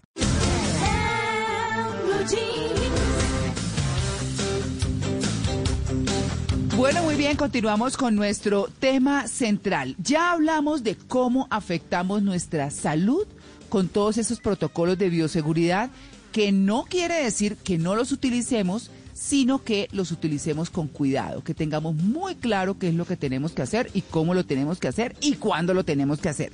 Pero también el planeta está sufriendo. Hace unos días había publicaciones que hablaban de cómo se estaba utilizando muchísimo más el plástico porque es protección de las cosas que se llevan a domicilio, por ejemplo. No hay una que llegue sin un plástico. Y todo de ahí para adelante, toda la cantidad y el cúmulo de tapabocas que se están viendo por todas partes, además por la falta de disciplina, ¿no? Entonces todos botados por todos lados en una cantidad ya están en el mar, bueno, en fin, tantos problemas que dice uno, ¿y esto qué? Así que vamos a hablar con Silvia Gómez Echeverry, es antropóloga de la Universidad de los Andes y maestra en ciencias holísticas de Schumacher College. Fue consultora externa del Ministerio de Medio Ambiente, la Unidad de Parques Nacionales Naturales y actualmente es la directora de Greenpeace Colombia. Doctora Gómez, muy buenos días. Hola, buenos días. Muchas gracias por la invitación. Bueno, no, pues gracias por estar con nosotros. ¿Y qué hacemos con todo esto? Uno no sabe qué es peor. En fin, ¿cómo cómo, eh, digamos, adecuamos protocolos que nos puedan servir para no seguir afectando el planeta porque pensábamos, bueno, ahora salen carros, menos carros, ahora los eh, huecos de la capa de ozono se han ido cerrando, en fin, pero pareciera que hay otros elementos que continúan, pero peor. Sí, yo creo que es importante darle a los oyentes un poquito como de contexto y entender las cifras de utilización del plástico antes de esta crisis del COVID, como para entender la dimensión del problema y para de ahí ver que el problema sin duda se viene alargando y que los problemas ambientales hay que verlos de manera integral. Entonces mira, por ejemplo, que en Colombia una persona en promedio consume 24 kilos de plástico al año. Y entonces cuando eso lo multiplicas por un por un promedio de 75 años, pues tenemos que cada colombiano produce cada, casi que dos toneladas de residuos plásticos, de los cuales el 56%, o sea, más de la mitad, son plásticos de un solo uso, que son plásticos que usas dos, tres minuticos y los botas y duran entre 500 y 600 años en descomponer. Entonces, esos fueron estudios y cifras que Greenpeace pues viene trabajando mucho como para poder alertar y poder sensibilizar a la gente sobre la responsabilidad y la corresponsabilidad que tenemos tanto autoridades como supermercados, como industria y ciudadanos. Ahora, con el COVID, efectivamente nosotros estamos 100% pues a favor de que la, la salud está por encima, pero en este momento no puede ser peor el remedio que la enfermedad. Nos preocupa muchísimo lo que tú decías al inicio, que son esas nuevas disposiciones del Ministerio de Salud donde obligan a que cada domicilio esté empacado tres y cuatro veces con plásticos y bolsas de un calibre gruesísimo mientras que realmente lo que como ciudadanía tenemos que poder entender que necesitamos reducir el consumo.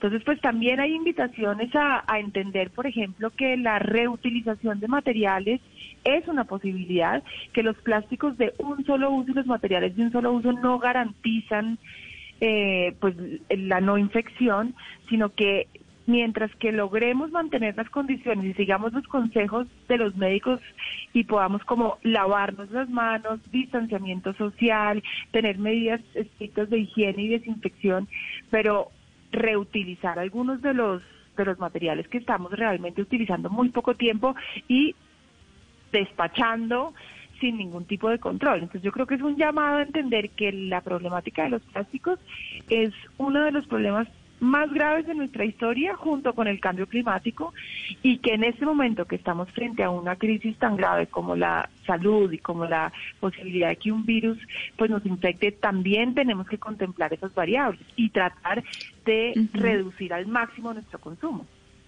Sí, ¿y qué alternativas podríamos entonces usar para que no tengamos tanto plástico en nuestros hogares y sobre todo plásticos de un solo uso? Es decir, ya sabemos que tapabocas sí hay que podemos lavar, por ejemplo, pero ¿qué otras alternativas tenemos? Pues mira, yo creo, aquí hay una, nosotros hemos hecho como muchas consultas a nivel global y hay pues una declaración, por ejemplo, de pues 115 expertos en salud de más de 18 países, donde nos aseguran que los productos reutilizables son seguros durante la pandemia.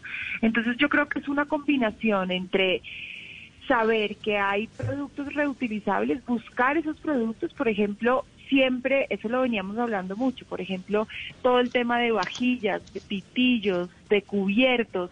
Nosotros en este momento no podemos volver a, a, la, a, la, propaganda de los 80 que decía, no tome riesgos, tomen desechables. Tomen desechables, sí. No, o sea, eso es una cosa muy perversa, es más bien lleve su taza del café, lleve su termo del agua, no se panique, lávelo usted, encárguese de llevar sus utensilios reutilizables cuando vaya al mercado, lleve sus bolsas de tela, ¿no? Hay muchas maneras en las que elementos reutilizables, cuando uno lo apropia y lo hace un hábito cotidiano, en ese momento está disminuyendo ese 56% que les comentaba al inicio.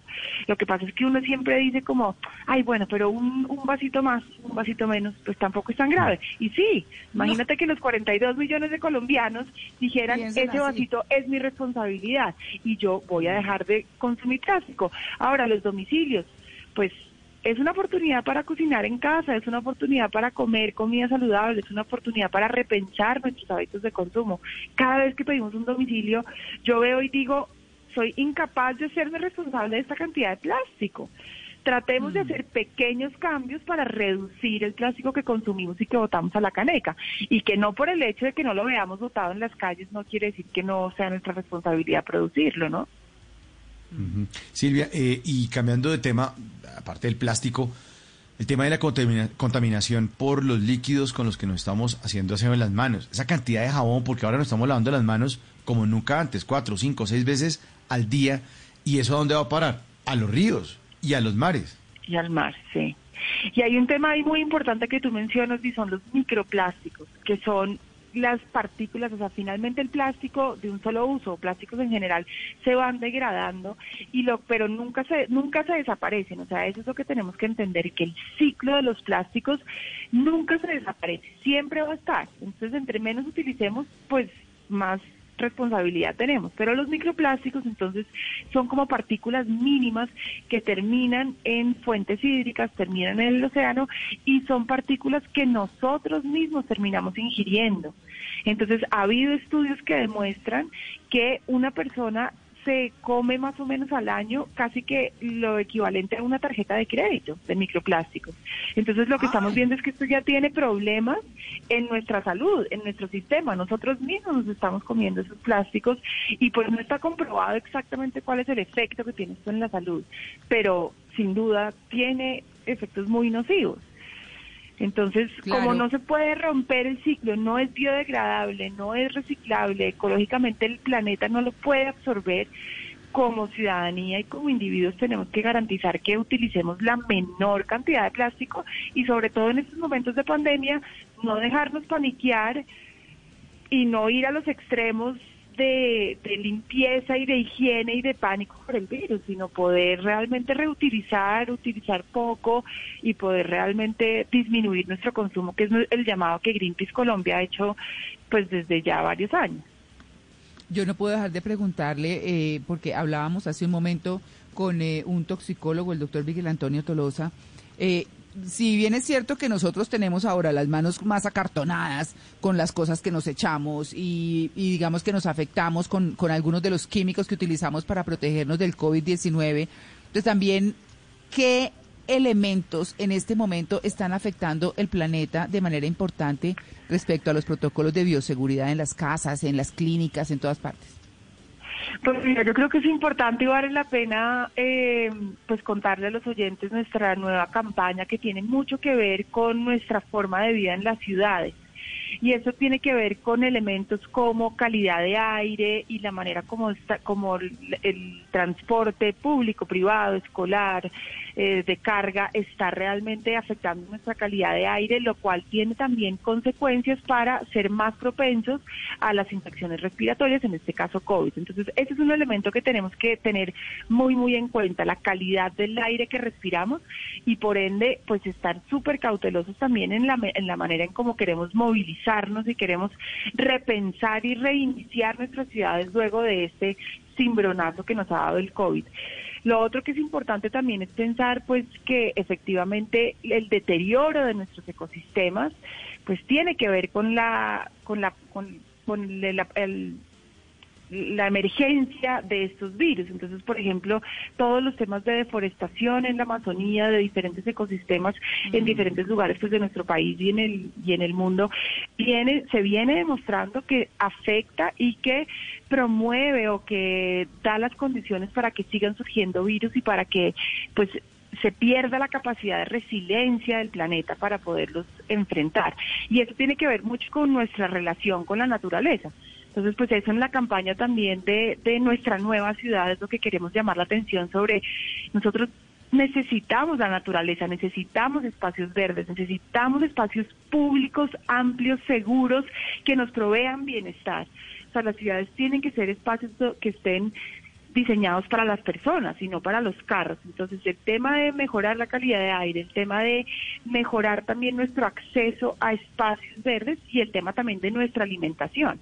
Ese es un tema muy importante que tiene muchas conexiones, porque tiene conexiones desde deforestación, por la agroindustria, por la ganadería, por todos estos macroindustrias que generan nuestra comida, pero también en el contexto del COVID hemos visto que tenemos una oportunidad inmensa de poder relocalizar nuestra economía, de poder relocalizar nuestras formas de alimentarnos, de comprar productos locales, frescos, que han viajado poco, que tienen poca huella de carbono, que además son productos que nos van a generar pues una alimentación mucho más saludable y que aporta al planeta. Entonces ese es el tercer punto que pues cuando uno lo ve claro, los temas como ambientales no se pueden ver aislados, sino que tienen muchas conexiones, pero es importante también que nosotros como ciudadanos podamos replantear nuestros hábitos de consumo, replantear nuestras decisiones y poder sentir que somos agentes de cambio y que cada una de las decisiones que tomamos va a aportar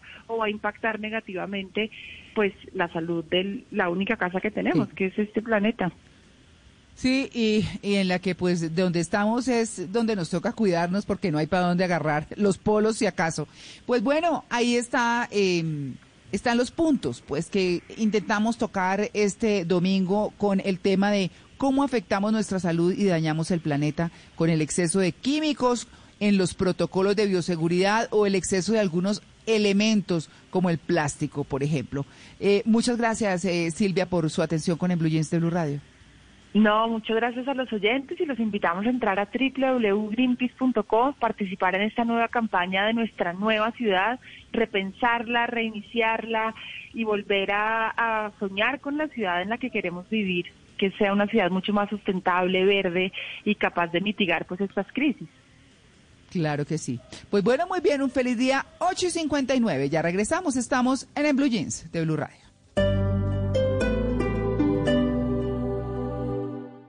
En el Instituto de Lenguas WIS hay un modo fácil y seguro para aprender inglés desde tu casa. Big Program. Aprende inglés desde nuestra plataforma virtual. Para mayor información, comunícate al 634-4000, extensión 1342 o escríbenos a los correos electrónicos iladult.wis.edu.co o ilenguas2.wis.edu.co. El Instituto de Lenguas WIS te espera.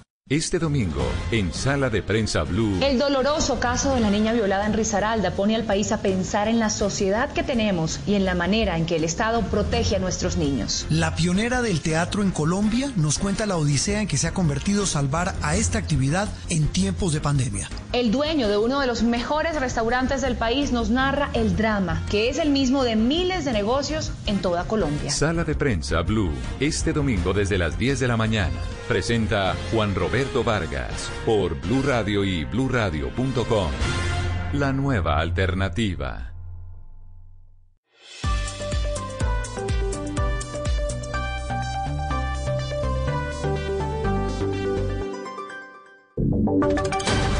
Voces y sonidos de Colombia y el mundo en Blue Radio y bluradio.com, porque la verdad es de todos.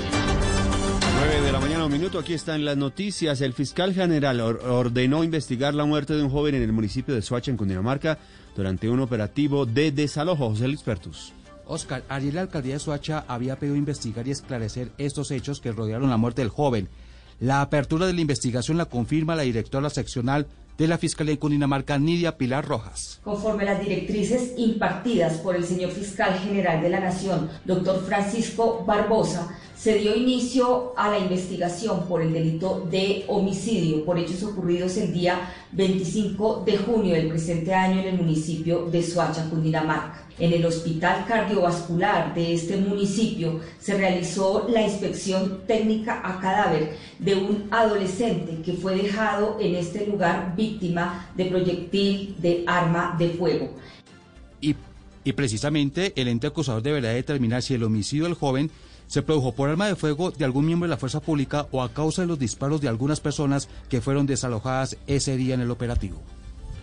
Y mucha atención que siguen apareciendo nuevos casos de indisciplina social en Bogotá, ahora en la localidad de Mártires, en la capital, sorprendieron a una docena de personas que estaban de fiesta en plena pandemia. Damián Landines.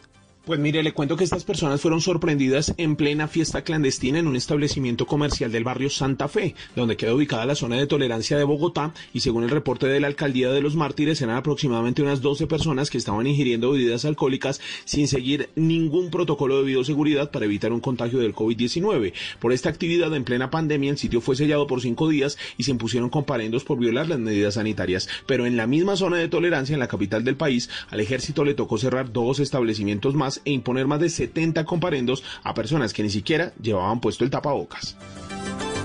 Y hay noche de incendios en el área metropolitana de Bucaramanga. Primero las llamas se presentaron en el relleno sanitario del Carrasco y luego una conflagración en pie de cuesta. Boris Tejada.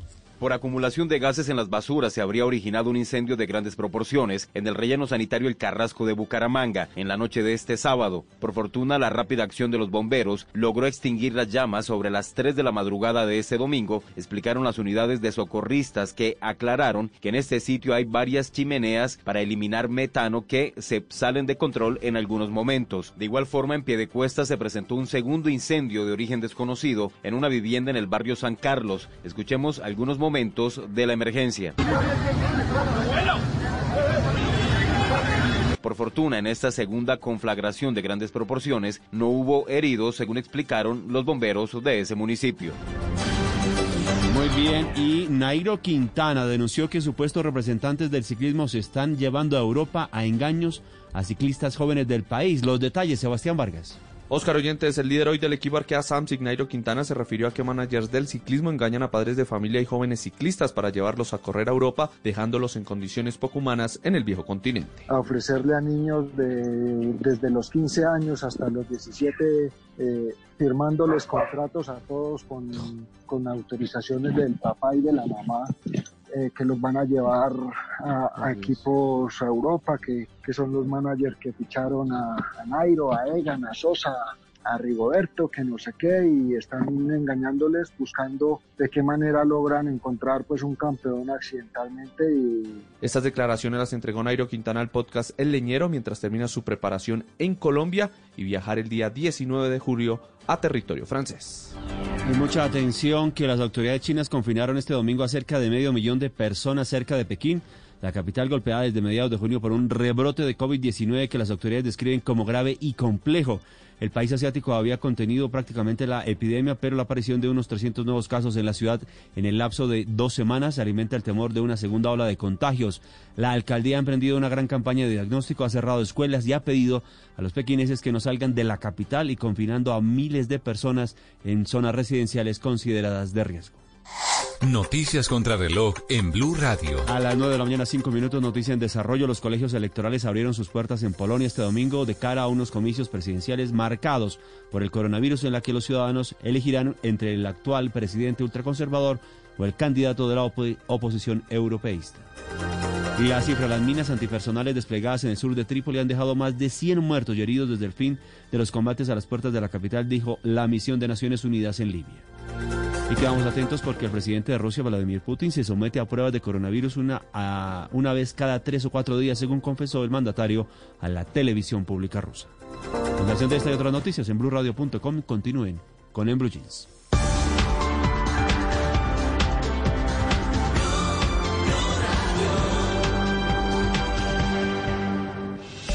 Descubre la nueva imagen de Volkswagen, más simple, clara y conectada con lo digital. Volkswagen te da la hora.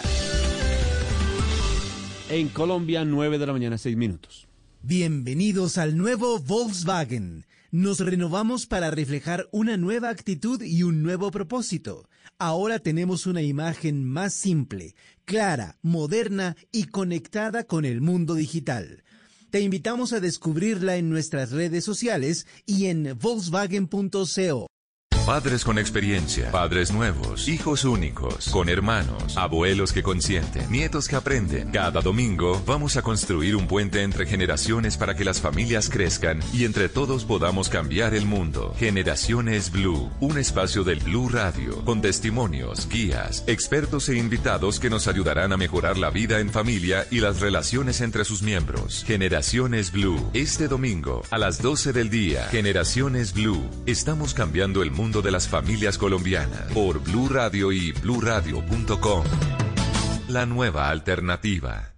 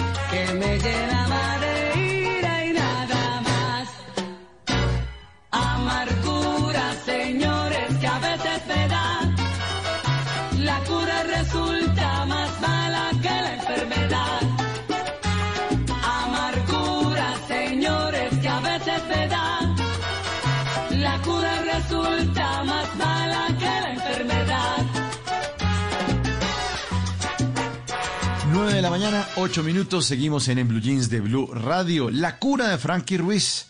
Hace un ratico estábamos hablando con la directora de Greenpeace, Silvia Gómez, y decía, no puede ser peor el remedio que la enfermedad, como lo dice esta canción, porque hoy estamos hablando de los daños al planeta y a la salud por el exceso de los protocolos de limpieza, que están bien, pero que tenemos que tener en cuenta que todo lo que hagamos como seres humanos, pues definitivamente afecta nuestra casita, nuestro planeta. Y nuestros oyentes hacen parte de en Blue Jeans con una encuesta que les pusimos hacia el inicio del programa.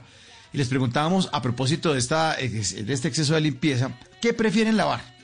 Nuestros oyentes, ¿qué prefieren lavar? ¿El baño o la cocina? Ahí está puesta una encuesta en la cuenta de Blue Radio, arroba Blue Radio Co. ¿Qué prefieren lavar? ¿El baño o la cocina? El baño 38%, la cocina 62%. Sí, la gente prefiere da- darle, darle, darle, como decíamos un ratico, dele, dele, dele, dele, con la esponja, dele, dele, dele. A, pesar de que los platos parece que se multiplicaran, a pesar de que cuando uno ya está acabando y cree que acabó, uno voltea a mirar y qué están haciendo, es que vamos a hacer tinto y uno, ay, no, pero ya tengo todo lavado, es que un tintico rico. Ay, bueno, y saca los platicos y que no es que vamos a servir el postre, pero si estoy acabando de lavar, son las tres y media de la tarde. Bueno, ahí está. La gente de todas maneras prefiere cocinita y lo estamos acompañando mientras arreglan la cocina en En Blue Jeans de Blue Radio.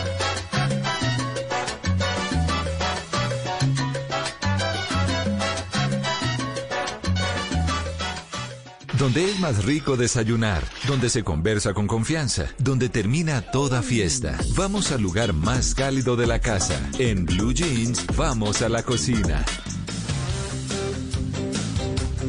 Bueno, hoy en Vamos a la Cocina les tengo los 10 alimentos que no pueden faltar en la cocina. En sus casas, en sus neveras.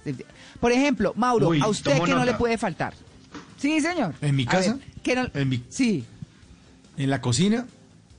O sea, en la nevera, o sea, fría, cerveza. ya sabía que iba a decir eso. Para allá íbamos ¿Qué de no todas maneras.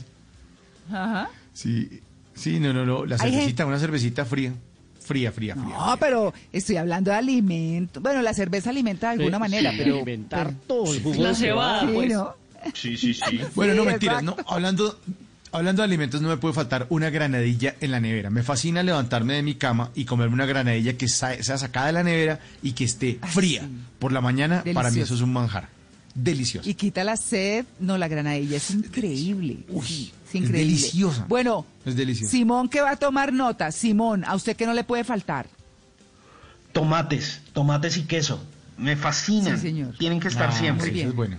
Muy bien. Quesito de para la arepa o el tomate para ponerle a los huevitos o a cualquier cosa. O la mezcla Eso de los es dos. esencial.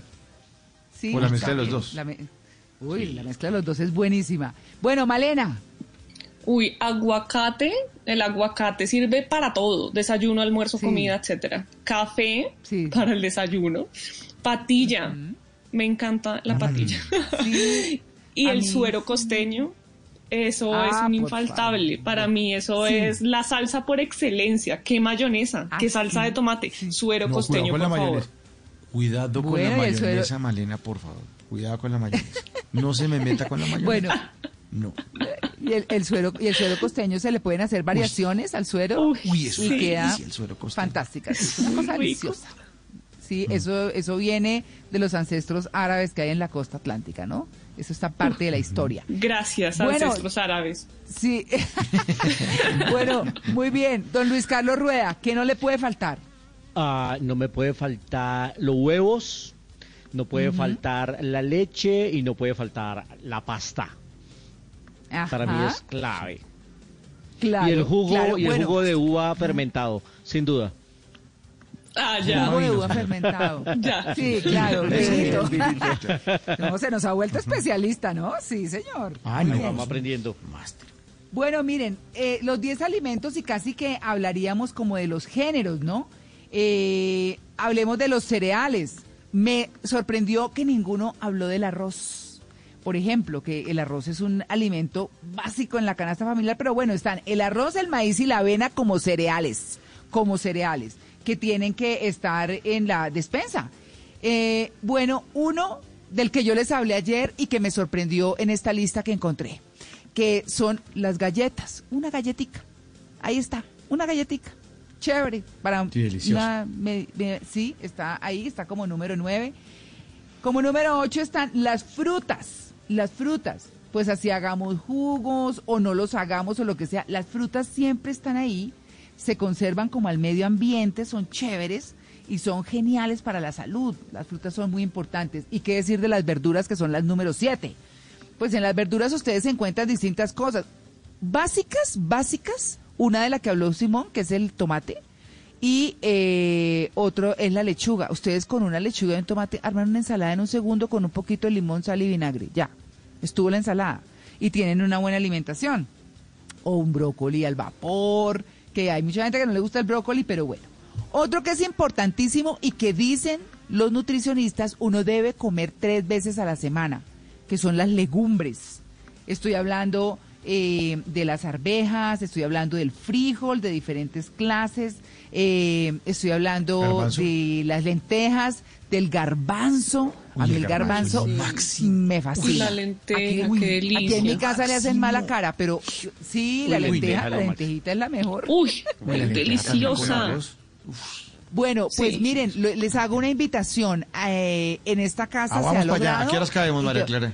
Sí, ¿quién? lo, invito, lo invito a lentejas. Lo invito a lentejas. que nos rocíen con alcohol, eso no hay problema. Me voy. Sí, yo aquí a todo el mundo baño en alcohol cuando sale. Ah, yo me dejo. no, pero Sí. sí, Unas lentejitas.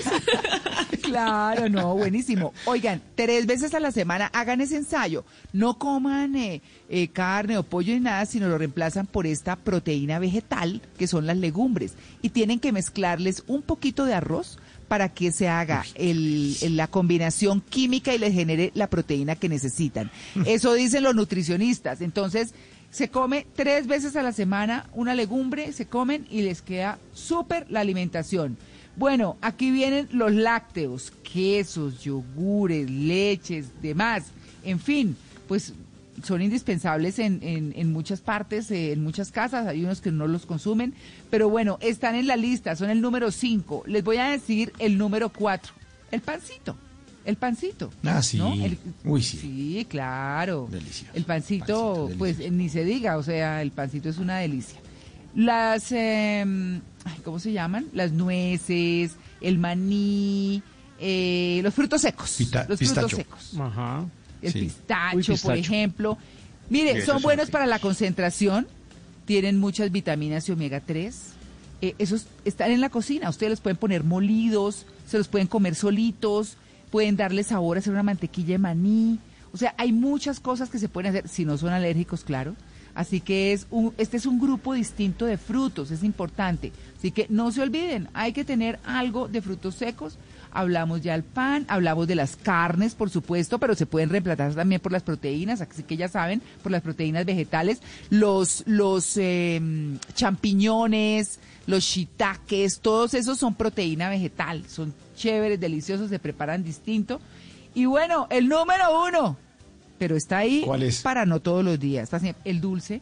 Pero el dulce, ¿en qué sentido? Ah, Una mermeladita, una mermeladita, una cosa chiquita, suave, que no sea de siempre. No estoy diciendo que coman dulce siempre, no. Eventualmente, como Uy, bocadillito. enseñó el... Sí, un bocadillito con queso, uy, lo máximo, ¿no? Uy, sí. Sí. O con leche fría. Uy.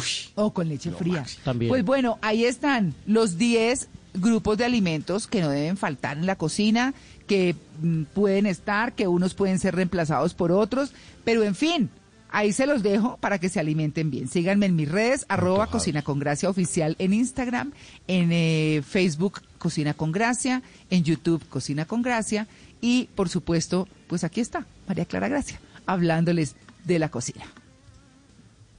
En la vida siempre hay una primera vez, el primer beso. Cuando te rompen el corazón. Tu primer viaje.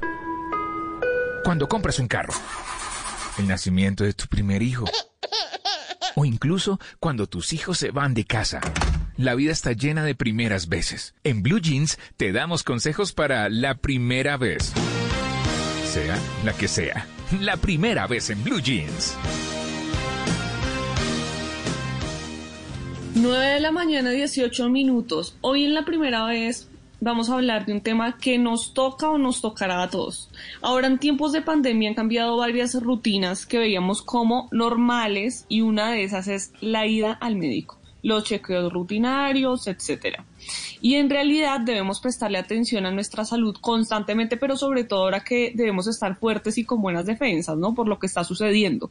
Una de las excusas para no ir al médico por esta época es el temor a salir de casa. Pero hay una alternativa que es la telemedicina, ¿no? Eso le arregla el problema. No sé si saben cómo funciona o si ya han tenido su primera consulta por telemedicina. No, yo no. Yo no. No.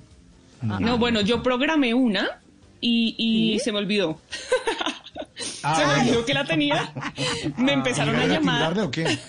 Ah, no, me empezaron a llamar y yo, ¿quién me está llamando tan insistentemente? Y estaba ocupada y dije, no, yo después. por favor, se me, va a- se me desviste, por favor. Pero- ¿Con quién hablo? yo después contesto. Después les Se devuelvo la, la ropita y llamada. prende la cámara. Terrible. Pues perdí mi Ay, cita. Perdí mi cita médica porque no me acordé de que tenía cita, ni Pero, pensé que me Malena. estuvieran llamando para eso. Malena, si se puede contar de qué era la cita, porque es que todas no se pueden de todas maneras eh, virtuales. Sí, no, era una consulta general, menos mal, ¿no? Ah, Eh, y además ya, era ya. solo teléfono, no era por llamada, era solo teléfono. Ay. Entonces, pues digamos que no me dio tan duro haberla perdido. Dije, bueno, ya la reprogramo. Pero resulta Ah. que es una realidad que es nueva y entonces pues no es fácil acomodarse, ¿sí? Entonces le preguntamos a un experto algunos consejos si usted tiene por primera vez una consulta por teléfono o por videollamada, depende, ¿no? De, de qué es la consulta. Francisco González es médico otólogo y neurólogo de Medel y esto fue lo que nos dijo. Entonces, para tener una consulta exitosa por telemedicina, primero pues hay que tener claras las expectativas de qué se va a lograr y qué no se puede hacer con eso. Dos, está la parte técnica, estar bien equipado, una conexión a internet, preferiblemente de la red celular, es, es muy buena pues para manejar este tipo de, de información y de datos. Eh, y estar en la consulta pues con mente amplia y, y acompañado. Muchas veces la primera vez o el uso de la tecnología puede ser intimidante, pero cuando se tiene un acompañante esto fácilmente se soluciona y cuando ya este bache se pasa, las cosas empiezan a fluir de forma muy natural y las personas se, se empiezan a dar cuenta que ahorran mucho tiempo usando este tipo de servicios.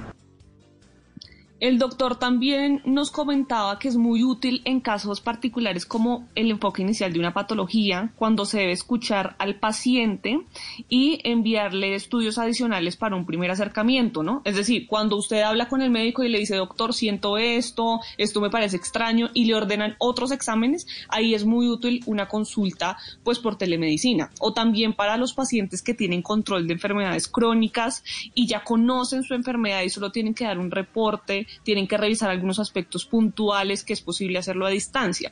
Por supuesto que sobra decir que esto no reemplaza la ida al médico convencional, ¿no?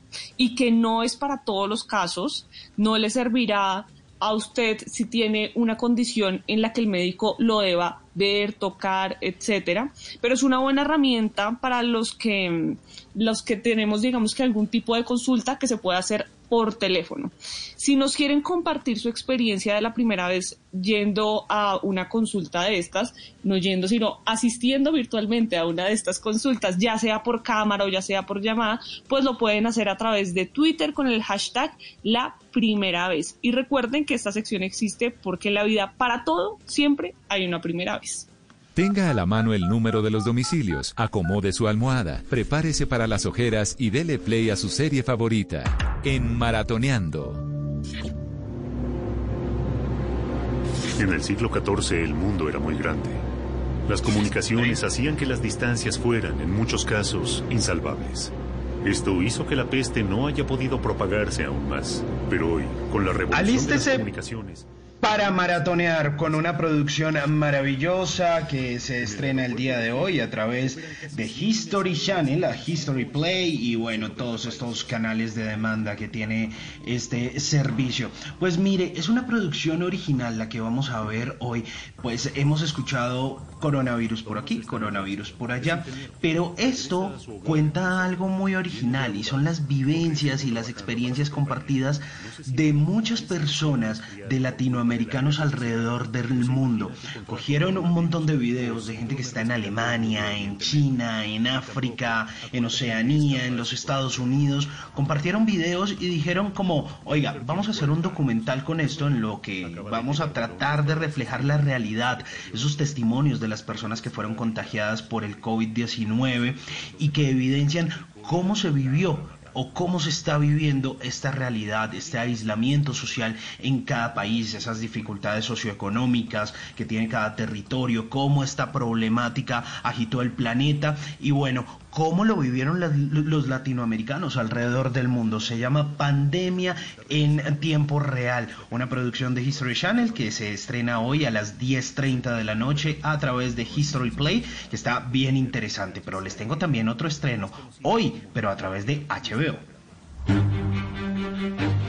Marrying into the royal family is a Faustian.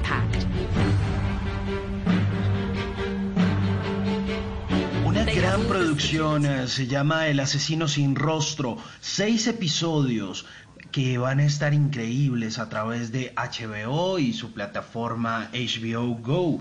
Pues resulta que cada domingo nos vamos a ir encontrando con un episodio de un asesino que estuvo merodeando el estado de California en los años 70. Se trató del asesino de Golden State. Pues esto con base en un libro de Michelle McNamara que lo escribió así, se llamó El asesino sin rostro.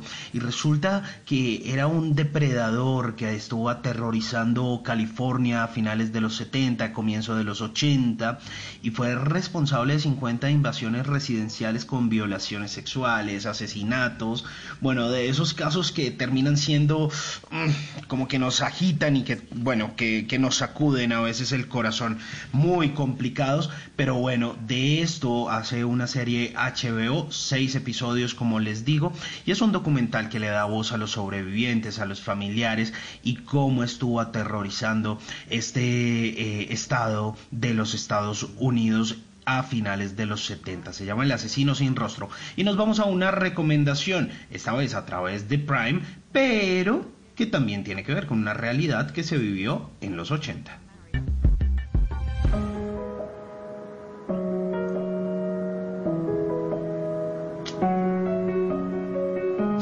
Habíamos visto hace un par de meses la serie Chernobyl a través de HBO, una serie corta, muy buena, de gran factura, pero ¿qué sucede después de Chernobyl? Pues Prime nos da la oportunidad de, encontrarnos con un relato de lo que ocurrió luego de esa explosión de Chernobyl en 1986, cómo cambiaron la vida de, eh, de las familias. De este, este es, esta es como una segunda parte de, de, de, Chernobyl, la que vimos en HBO. No, esto no tiene nada que ver. Es otra. De otra historia distinta. Ah, es otra. Es otra. Porque la primera que usted también nos recomendó aquí en, en, en, Maratoneando fue buenísima. ¿no? La primera temporada. Sí, cinco pues, capítulos, muy buena. muy buena. Es dura. Muy buena. Pero, pero no, esto. Porque, porque la primera de, de ese Chernobyl eh, estuvo en HBO y pues es otra. Es otro negocio, es otra empresa. Es otra plataforma. Ah, ok. Eso, es en el local de Prime. Claro, dijo, oiga, esto está como bueno, ¿no? Esto es como sacar la historia de esto. Vamos a sacarle punta. Sí, claro y decidieron hacer este, eh, este después de esa tragedia. Y bueno, hablan de esas historias, algunas de alegría, muchas de dolor, de amor, de separación, de, de cómo eh, toda la gente tiene que vivir esa tragedia, esas cenizas, esa reconstrucción, dejar su casa, pues termina siendo bien interesante. Así que bueno, ahí están esas tres recomendaciones del día de hoy aquí en Maratoneando.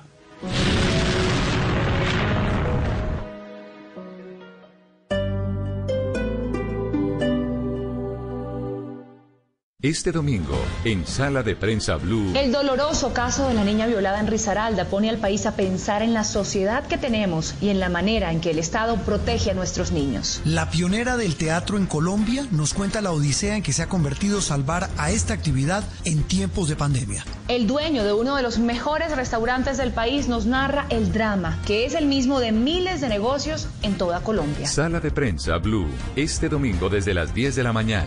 Presenta Juan Roberto Vargas por Blue Radio y bluradio.com. La nueva alternativa.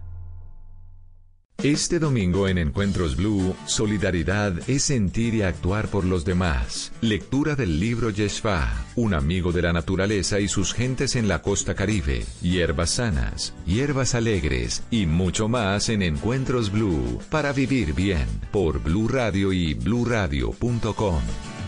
La nueva alternativa.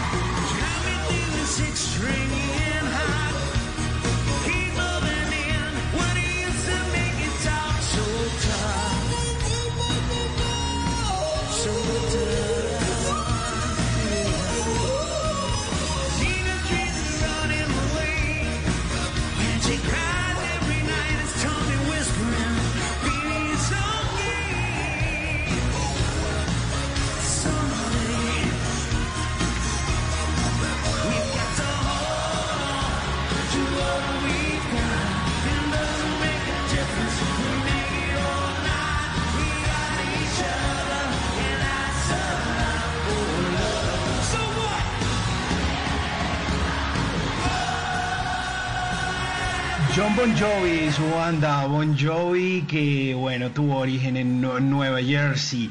Pues resulta que este señor es un activista ambiental, pero empedernido.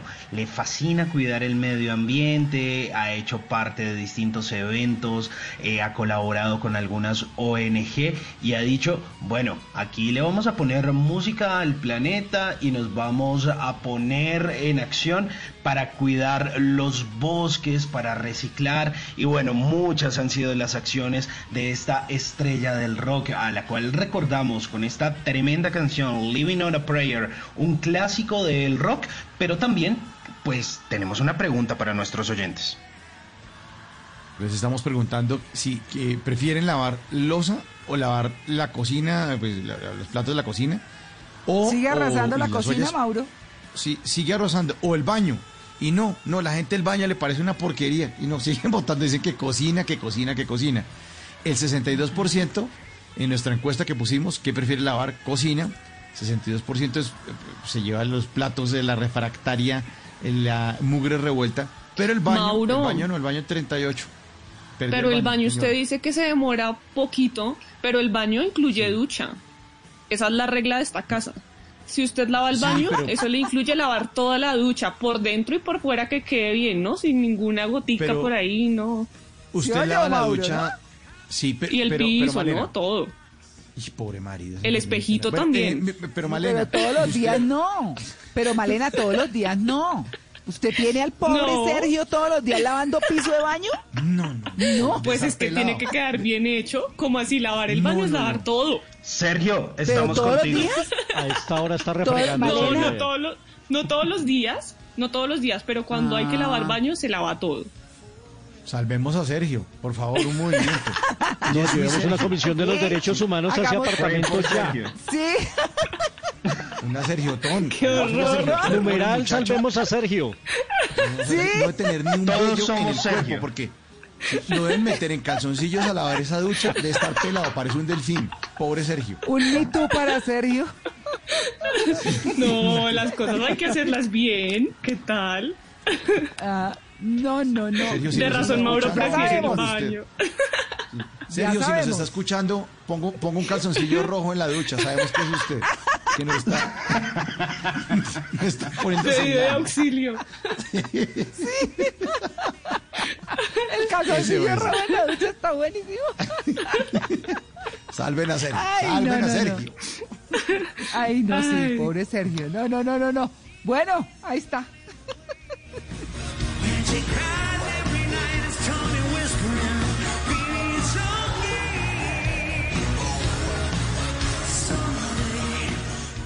Cada lugar, cada espacio, cada camino, cada destino, todo cuenta una historia. Ahora en Blue Jeans, historias de viajes.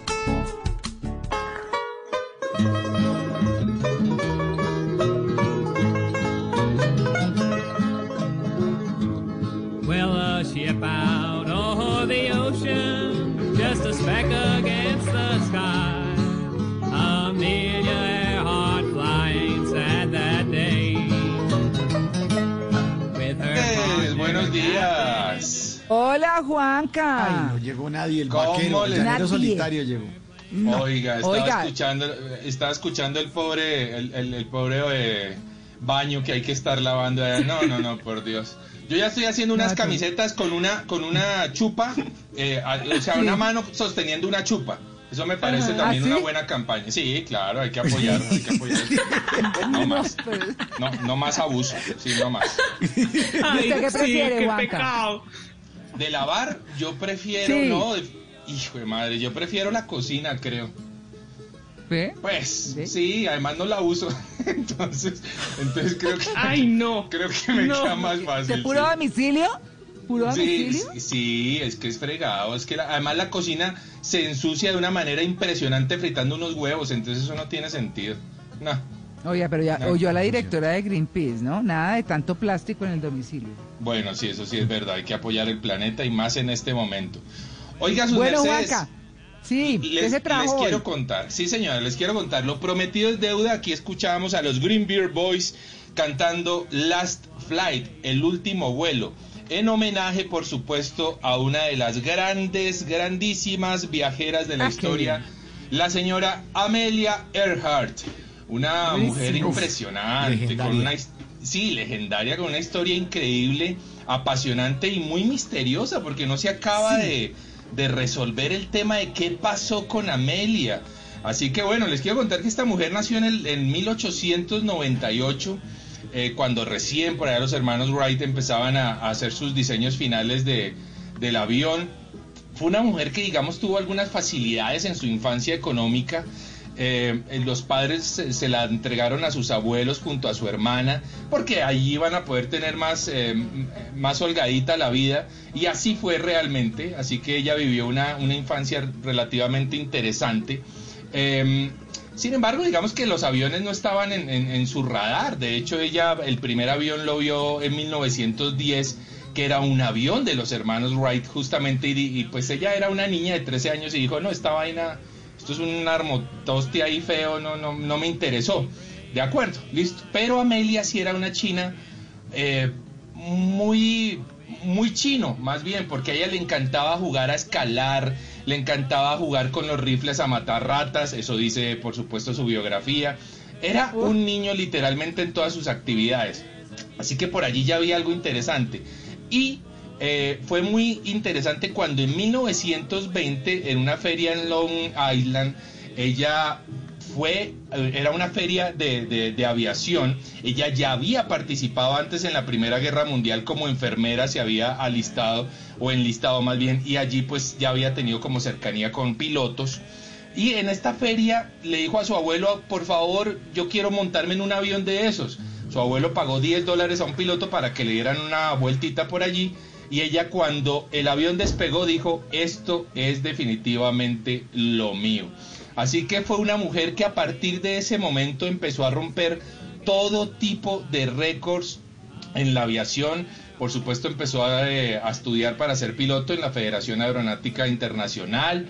Em, y empezó a romper todo tipo de marcas. La primera de ellas fue que fue la primera mujer en volar, de hecho fue la primera persona en volar a más de 14 mil pies de altura, esto ocurrió en 1923 y allí ya empezó a llamar eh, Amelia la atención pues de los grandes pilotos y de las federaciones y decir, bueno, y esta salió le propusieron convertirse en la primera mujer en cruzar el Atlántico.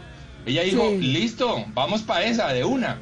Y así fue y así ocurrió, pero a ella la mandaron con un copiloto y con un técnico y cuando ella se bajó del avión dijo, no, la verdad estos manes no me dejaron hacer a mí nada. Yo me vine aquí de parche pues como, como, como de pasajera y, y no le gustó el tema.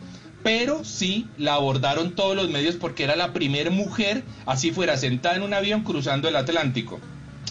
Y ella dijo, no, pero yo no me quedo con esta, yo quiero cruzar el Atlántico sola.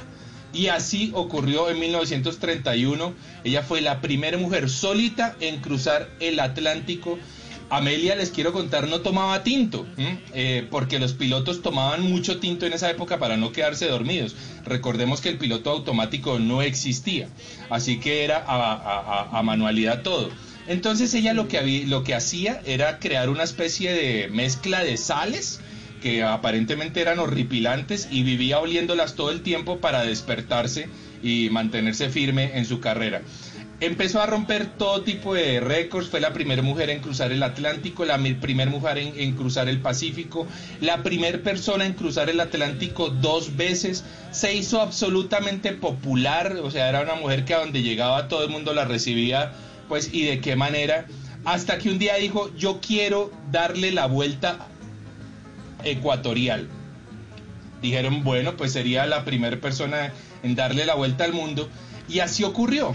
Ella comenzó a darle la vuelta al mundo, salió desde Los Ángeles, bajó a Miami, llegó hasta Venezuela y de ahí se enrumbó por eh, todo el Atlántico, llegó hasta las Islas Salomón. Bueno, hizo un recorrido absolutamente impresionante, obviamente iba haciendo algunas paradas y en las paradas que iba haciendo la gente la recibía pues de una manera impresionante. Pero cuando estaba por llegar a la isla Holland, que era su último punto, el avión desapareció. Nadie sabe qué ocurrió con eh, el avión de con, ella y con Fred Nolan, que era su copiloto, y solamente viajaban los dos. Eh, nadie sabe qué ocurrió. Empezó el presidente Roosevelt a organizar una búsqueda que fue una de las más grandes búsquedas eh, en la historia de la aviación. Pues por supuesto Amelia era pues una celebridad impresionante a la que había que cuidar y nadie la encontró. Sin embargo, hubo una teoría en las islas Nucumanu muy interesante. Les quiero dejar un audio de un investigador que se, haga- se llama Gary Tarpinian, que a propósito creó la Fundación Earhart, que empezó a escudriñar un poco de qué podría haber ocurrido con Amelia, porque no se encontraban ni los restos, ni el avión, ni absolutamente nada. Escuchemos el audio de Gary y ya les cuento de qué se trata.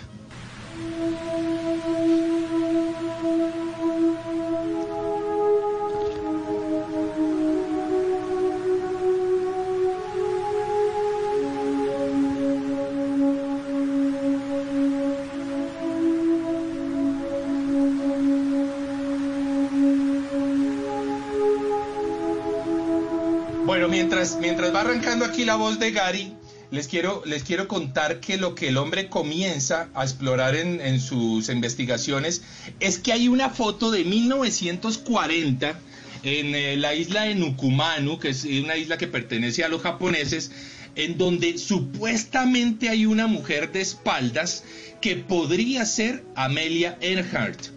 Eh, los investigadores dicen que toda la fisionomía corresponde a ella. Ahí estaba hablando de fondo Gary, justamente hablando un poco sobre eso. Y hay, en esa misma foto aparece un hombre de perfil que evidentemente, según todas las investigaciones, es Fred Nolan, es decir, su copiloto. Así que podría ser que ¿Se Amelia, uh, esa- no habría, podría ser que Amelia logró aterrizar el avión y los japoneses la capturaron. Y los japoneses la capturaron exactamente previo a la Segunda Guerra Mundial. Eh, Ah, esta foto de hecho reposa, reposa en los archivos eh, nacionales en los Estados Unidos y en el 2018 salieron a la luz pública a decir es probable que nosotros los americanos hayamos bombardeado el lugar en donde se encontraba Amelia Earhart. Así que, eh, pues, es- su, desaparición es todo un misterio. Realmente no se sabe qué fue lo que ocurrió. Hubo unos huesos que se encontraron eh, en las islas Nucumanu y dijeron, no, es- estos son los huesos de Amelia Earhart, pero la verdad nunca se llevaron a una segunda instancia. Así que los misterios son todos. Oiga, hay algo muy interesante y es que hoy por hoy hay alguien que se llama Amelia Rose Earhart. Eh, aparentemente tiene algún vínculo con la Amelia Earhart de hace algunos años. Es una piloto eh, estadounidense y ella hizo lo que su antecesor no logró. Ella dio la vuelta al mundo hace apenas tres años en un avión muy parecido al que Amelia debió haber utilizado.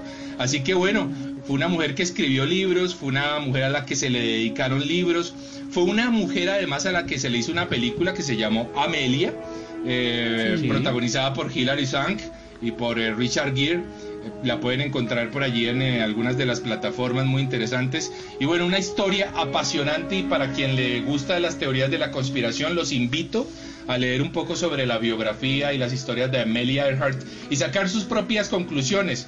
Murió en las Islas Salomón, la capturaron los japoneses, como dicen algunas historias. ¿Qué ocurrió con Amelia Earhart? No se sabe. Sin embargo, allí en nuestra Sí. cuenta de Instagram, pues van a encontrar más teorías en arroba de viaje con Juanca. Esta es la historia de Amelia Earhart, su merced. Sí, la primera, la primera en muchas cosas en el tema de aviación. Así que chévere, la primera mujer, la primera persona, la primera todo. Buenísimo. Y me encantan estas historias, Juanca. Yo estoy enamorada Sí, de estas historias. Muy Juanca. No, Y historias también- fascinantes, mujeres increíbles. También en eh, Una Noche en el Museo 2, Amy Adams hace de Amelia Earhart también. Es una de las protagonistas Ah, sí, de esa señor. película. ¿Sabe ¿En quién cuál, se parece ¿En cuál, Luis mucho? Carlos? En Una Noche en el Museo 2, la de Ben Stiller. Ah, Ahí sí, sí, sale sí, Amy. Adams haciendo de Amelia Earhart. Ah, Físicamente. Ah, bueno. mucho se parece esta, esta actriz Mila Jo- Jovovich, se parece muchísimo a Amelia Earhart. No sé por qué lo de Hilary Swank, aunque obviamente pues la actuación de Hilary es espectacular, pero físicamente eh, eran muy similares eh, Mila y Amelia. Ajá, Así que bueno, a- para decirles simplemente, exacto, para decirles que Amelia fue una mujer muy bella y con un reconocimiento impresionante en el mundo de la aviación. Le llamaban la pequeña Lind porque además se, parecía mucho también eh, a Charles Lindbergh en su versión masculina. Bueno, ahí les dejo, ahí les dejo. Amelia Earhart, una de las grandes viajeras de la historia. Algunos solo hablan y otros simplemente lo hacen. Esa es la diferencia. En Blue Jeans, Covideas. La idea es que hacer las cosas sí es posible.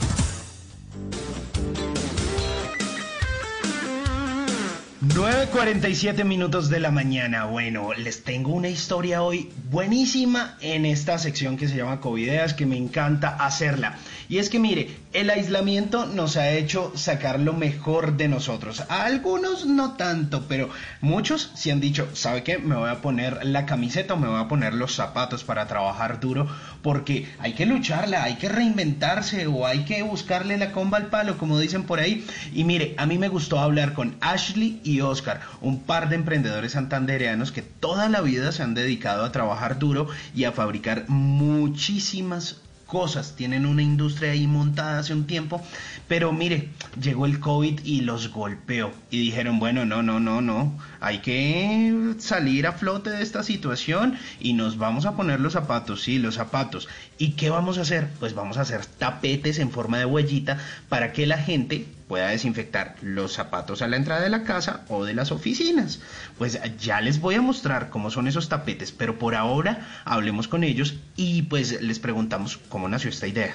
Somos una empresa familiar santanderiana a raíz de la pandemia y en medio de toda esta crisis y después de estar dos meses encerrados sin poder laborar, pues decidimos buscar la forma de cómo ayudar a todos los colombianos por medio de nuestra empresa, de nuestro emprendimiento. Y allí surgió la idea de hacer estos tapetes desinfectantes en forma de suela y pues todas las personas los llaman los tapetes de huellitas. Esos tapetes de huellitas, pues mire, no solo fabrican estos tapetes, también se dedican a hacer otras cosas, pues qué es lo que están ofreciendo en este momento Ashley y Oscar.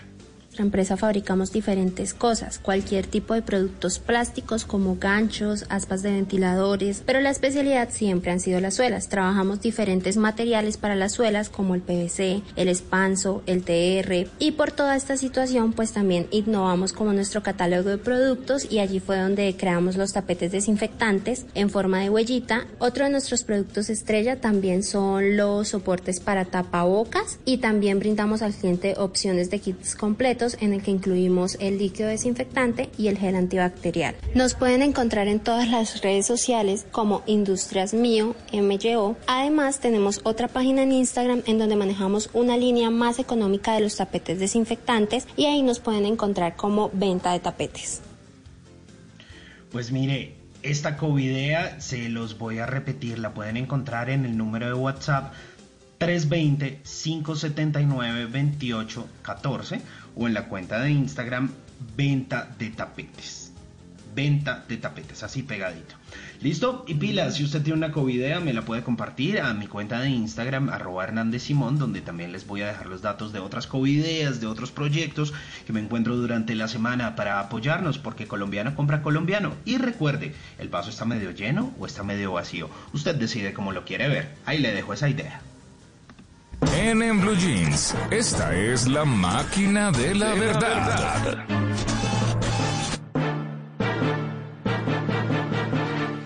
Bueno, a las 9 y 50 minutos de la mañana, doña Paola Vega, ¿qué nos trae hoy en la máquina de la verdad?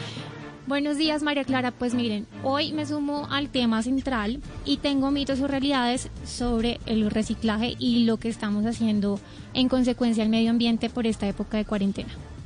Bueno, adelante. Bueno, mito o realidad. ¿Las pilas se deben botar en la basura? No. No, mito. No, no, no, no. ¿Qué dice la máquina de la verdad? Es un mito. Es un mito, María Clara, pero miren, consultamos con Marce, la primera youtuber recicladora de Bogotá, y esto nos dijo. Hola, mis reciclamores de Blue Radio, ¿cómo están? Muchas gracias por esta invitación. No se pueden botar en la basura, las pilas se deben disponer especialmente en los contenedores de pilas. Entonces, por favor, no los echen ni a la basura ni al reciclaje. ¿Dónde encuentran los contenedores? Casi siempre los supermercados o centros comerciales tienen. Eh, hay unos que se llaman de pilas con el ambiente, hay otros que se llaman recopila. Eh, entonces busquen, también pueden mirar en Google recolección pilas y ahí pueden encontrar el punto. Pero por favor, no se les ocurra echarlo en la basura. Una pila contamina mucho, mucho, mucho. ¿Listo?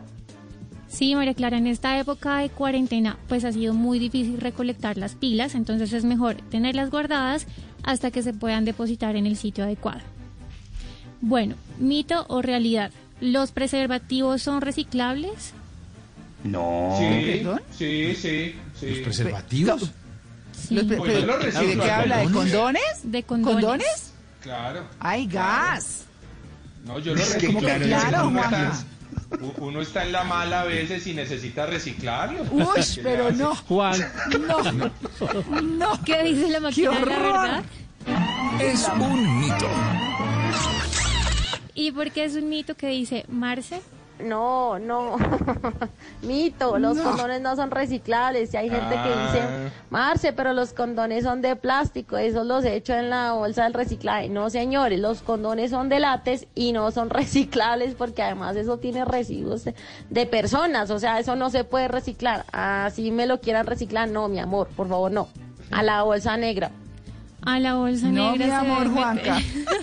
Sí, ese mensaje era para amor. Sí, no. Y tampoco hay que tirarlos al inodoro. Claro. No, en la bolsita Ay. negra. Muy bien. Bueno, Bueno. tengo ñapa. ¿Mito o realidad? ¿El aceite de cocina es contaminante? Mucho, mucho. Sí, yo creería que sí. Hay que saber botar el aceite de cocina, sí, señor. ¿Qué dice la máquina de la verdad? Es realidad. ¿Y por qué es contaminante que nos dijo Marce? Pues les cuento que es una realidad, el aceite de cocina contamina muchísimo.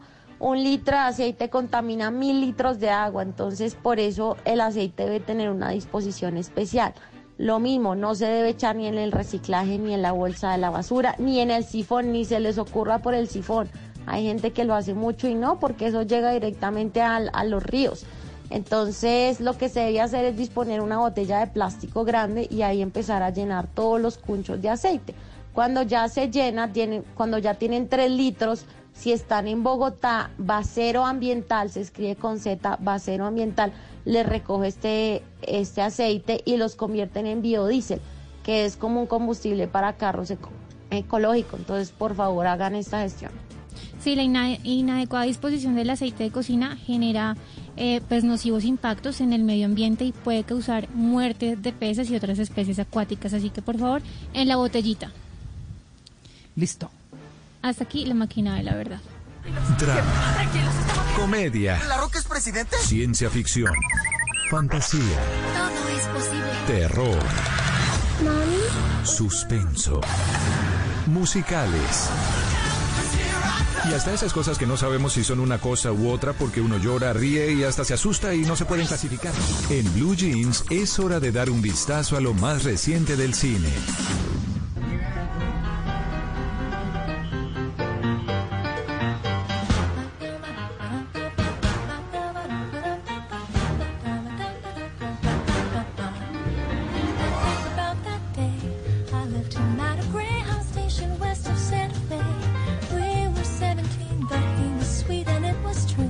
Las eh, 9 y 10. Ah, perdón, a las eh, 9 y 55 de la mañana la información del cine será el arranque de La La Land. Ahí en ese trancón, en esa coreografía fantástica, la película protagonizada entre otros por Ryan Gosling, ganador del Globo de Oro y nominado al Oscar. Y justamente lo traemos a colación porque HBO Go y HBO va a celebrar con un catálogo especial de este actor una selección de sus películas. Ahí, por ejemplo, van a encontrar El lugar donde todo termina. También está El primer hombre en la luna, The First Man, la película que es eh, dirigida por Damián Chazelle, el eh, justamente el director de esta misma película, La La Land. También está Solo Dios perdona, Cálculo mortal, Crimen perfecto y Un loco y estúpido amor. Varias películas para celebrar la trayectoria de Ryan Gosling en la plataforma de HBO Go. Y a los que les gustan los documentales que tienen que ver con la realeza británica, mañana llegar un súper recomendado. Escuchemos un poquito. Marrying into the royal family is a Faustian pact. They have all the fragilities of any other marriage. Imagine trying to keep the lid on a royal affair. Impossible. Se trata de la familia real, enredos y infideli- infidelidades. Todo ese entramado de injurias y realidades, de traiciones, de infidelidades, la familia real británica, el príncipe Carlos, Camila Parker, la princesa Diana, a todos les cae un pedazo de la historia, porque sí que tienen secreticos que los intenta develar este documental que se va a presentar mañana en Direct TV a las 11 de la noche. A los que les gusta este tema real, a mí me encanta, a mí me apasiona y la verdad es que me parece interesantísimo. The Royal Family o la familia real, mañana todo su enredo amoroso y todo lo que trajo también el desboronamiento, buena parte de la credibilidad de esta familia real británica, lo encuentran mañana en On Direct TV. Y a los que les gusta el fútbol, mucho cuidado, puede poner en peligro su familia y su matrimonio con esta película. Escuela de buen fútbol. Escuela de buen fútbol. Danos una alegría más. Danos una alegría más. Y ahora todos juntos. ¡Amén! Miro fútbol desde que tengo cinco años. Cuánto que empezó? Tres minutos. ¿Cómo va? 0 a 0. Mucha gente me pregunta cómo puede ser que Esta es la historia de Pedro, pero Pedro puede ser cualquier fanático latinoamericano del fútbol o mundial. Y es que su pasión sobrepasa la mayoría de los mortales. Es un adicto al fútbol total. Él desayuna fútbol, almuerza fútbol, come fútbol, hasta que pone en peligro su trabajo y entonces su esposa le dice, el fútbol o yo. Ese es el título de la película argentina dirigida por Marco Carnevale, protagonizada por Adrián Suar y por Julieta Díaz, a quien vimos en eh, Corazón de León. Pues es una comedia divertidísima del hombre que tiene que ponerle frenos a su pasión por el fútbol si no quiere perder a su familia. Esta película la encuentran en TNT Go. Esta es una aplicación gratuita para todos los que tienen afiliación a un sistema de cable. Pueden tener acceso a TNT Go y ahí encuentran el fútbol o yo. Los del séptimo arte para quedarnos en casa aquí en Blue Jeans.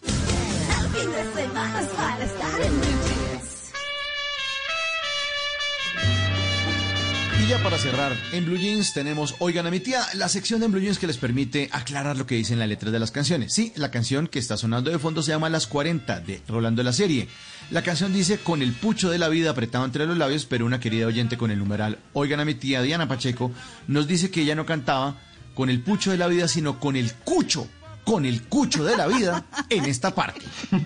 Con el pucho de la vida, con el pucho Ella de la apretaba los vida. labios. Uy, sí.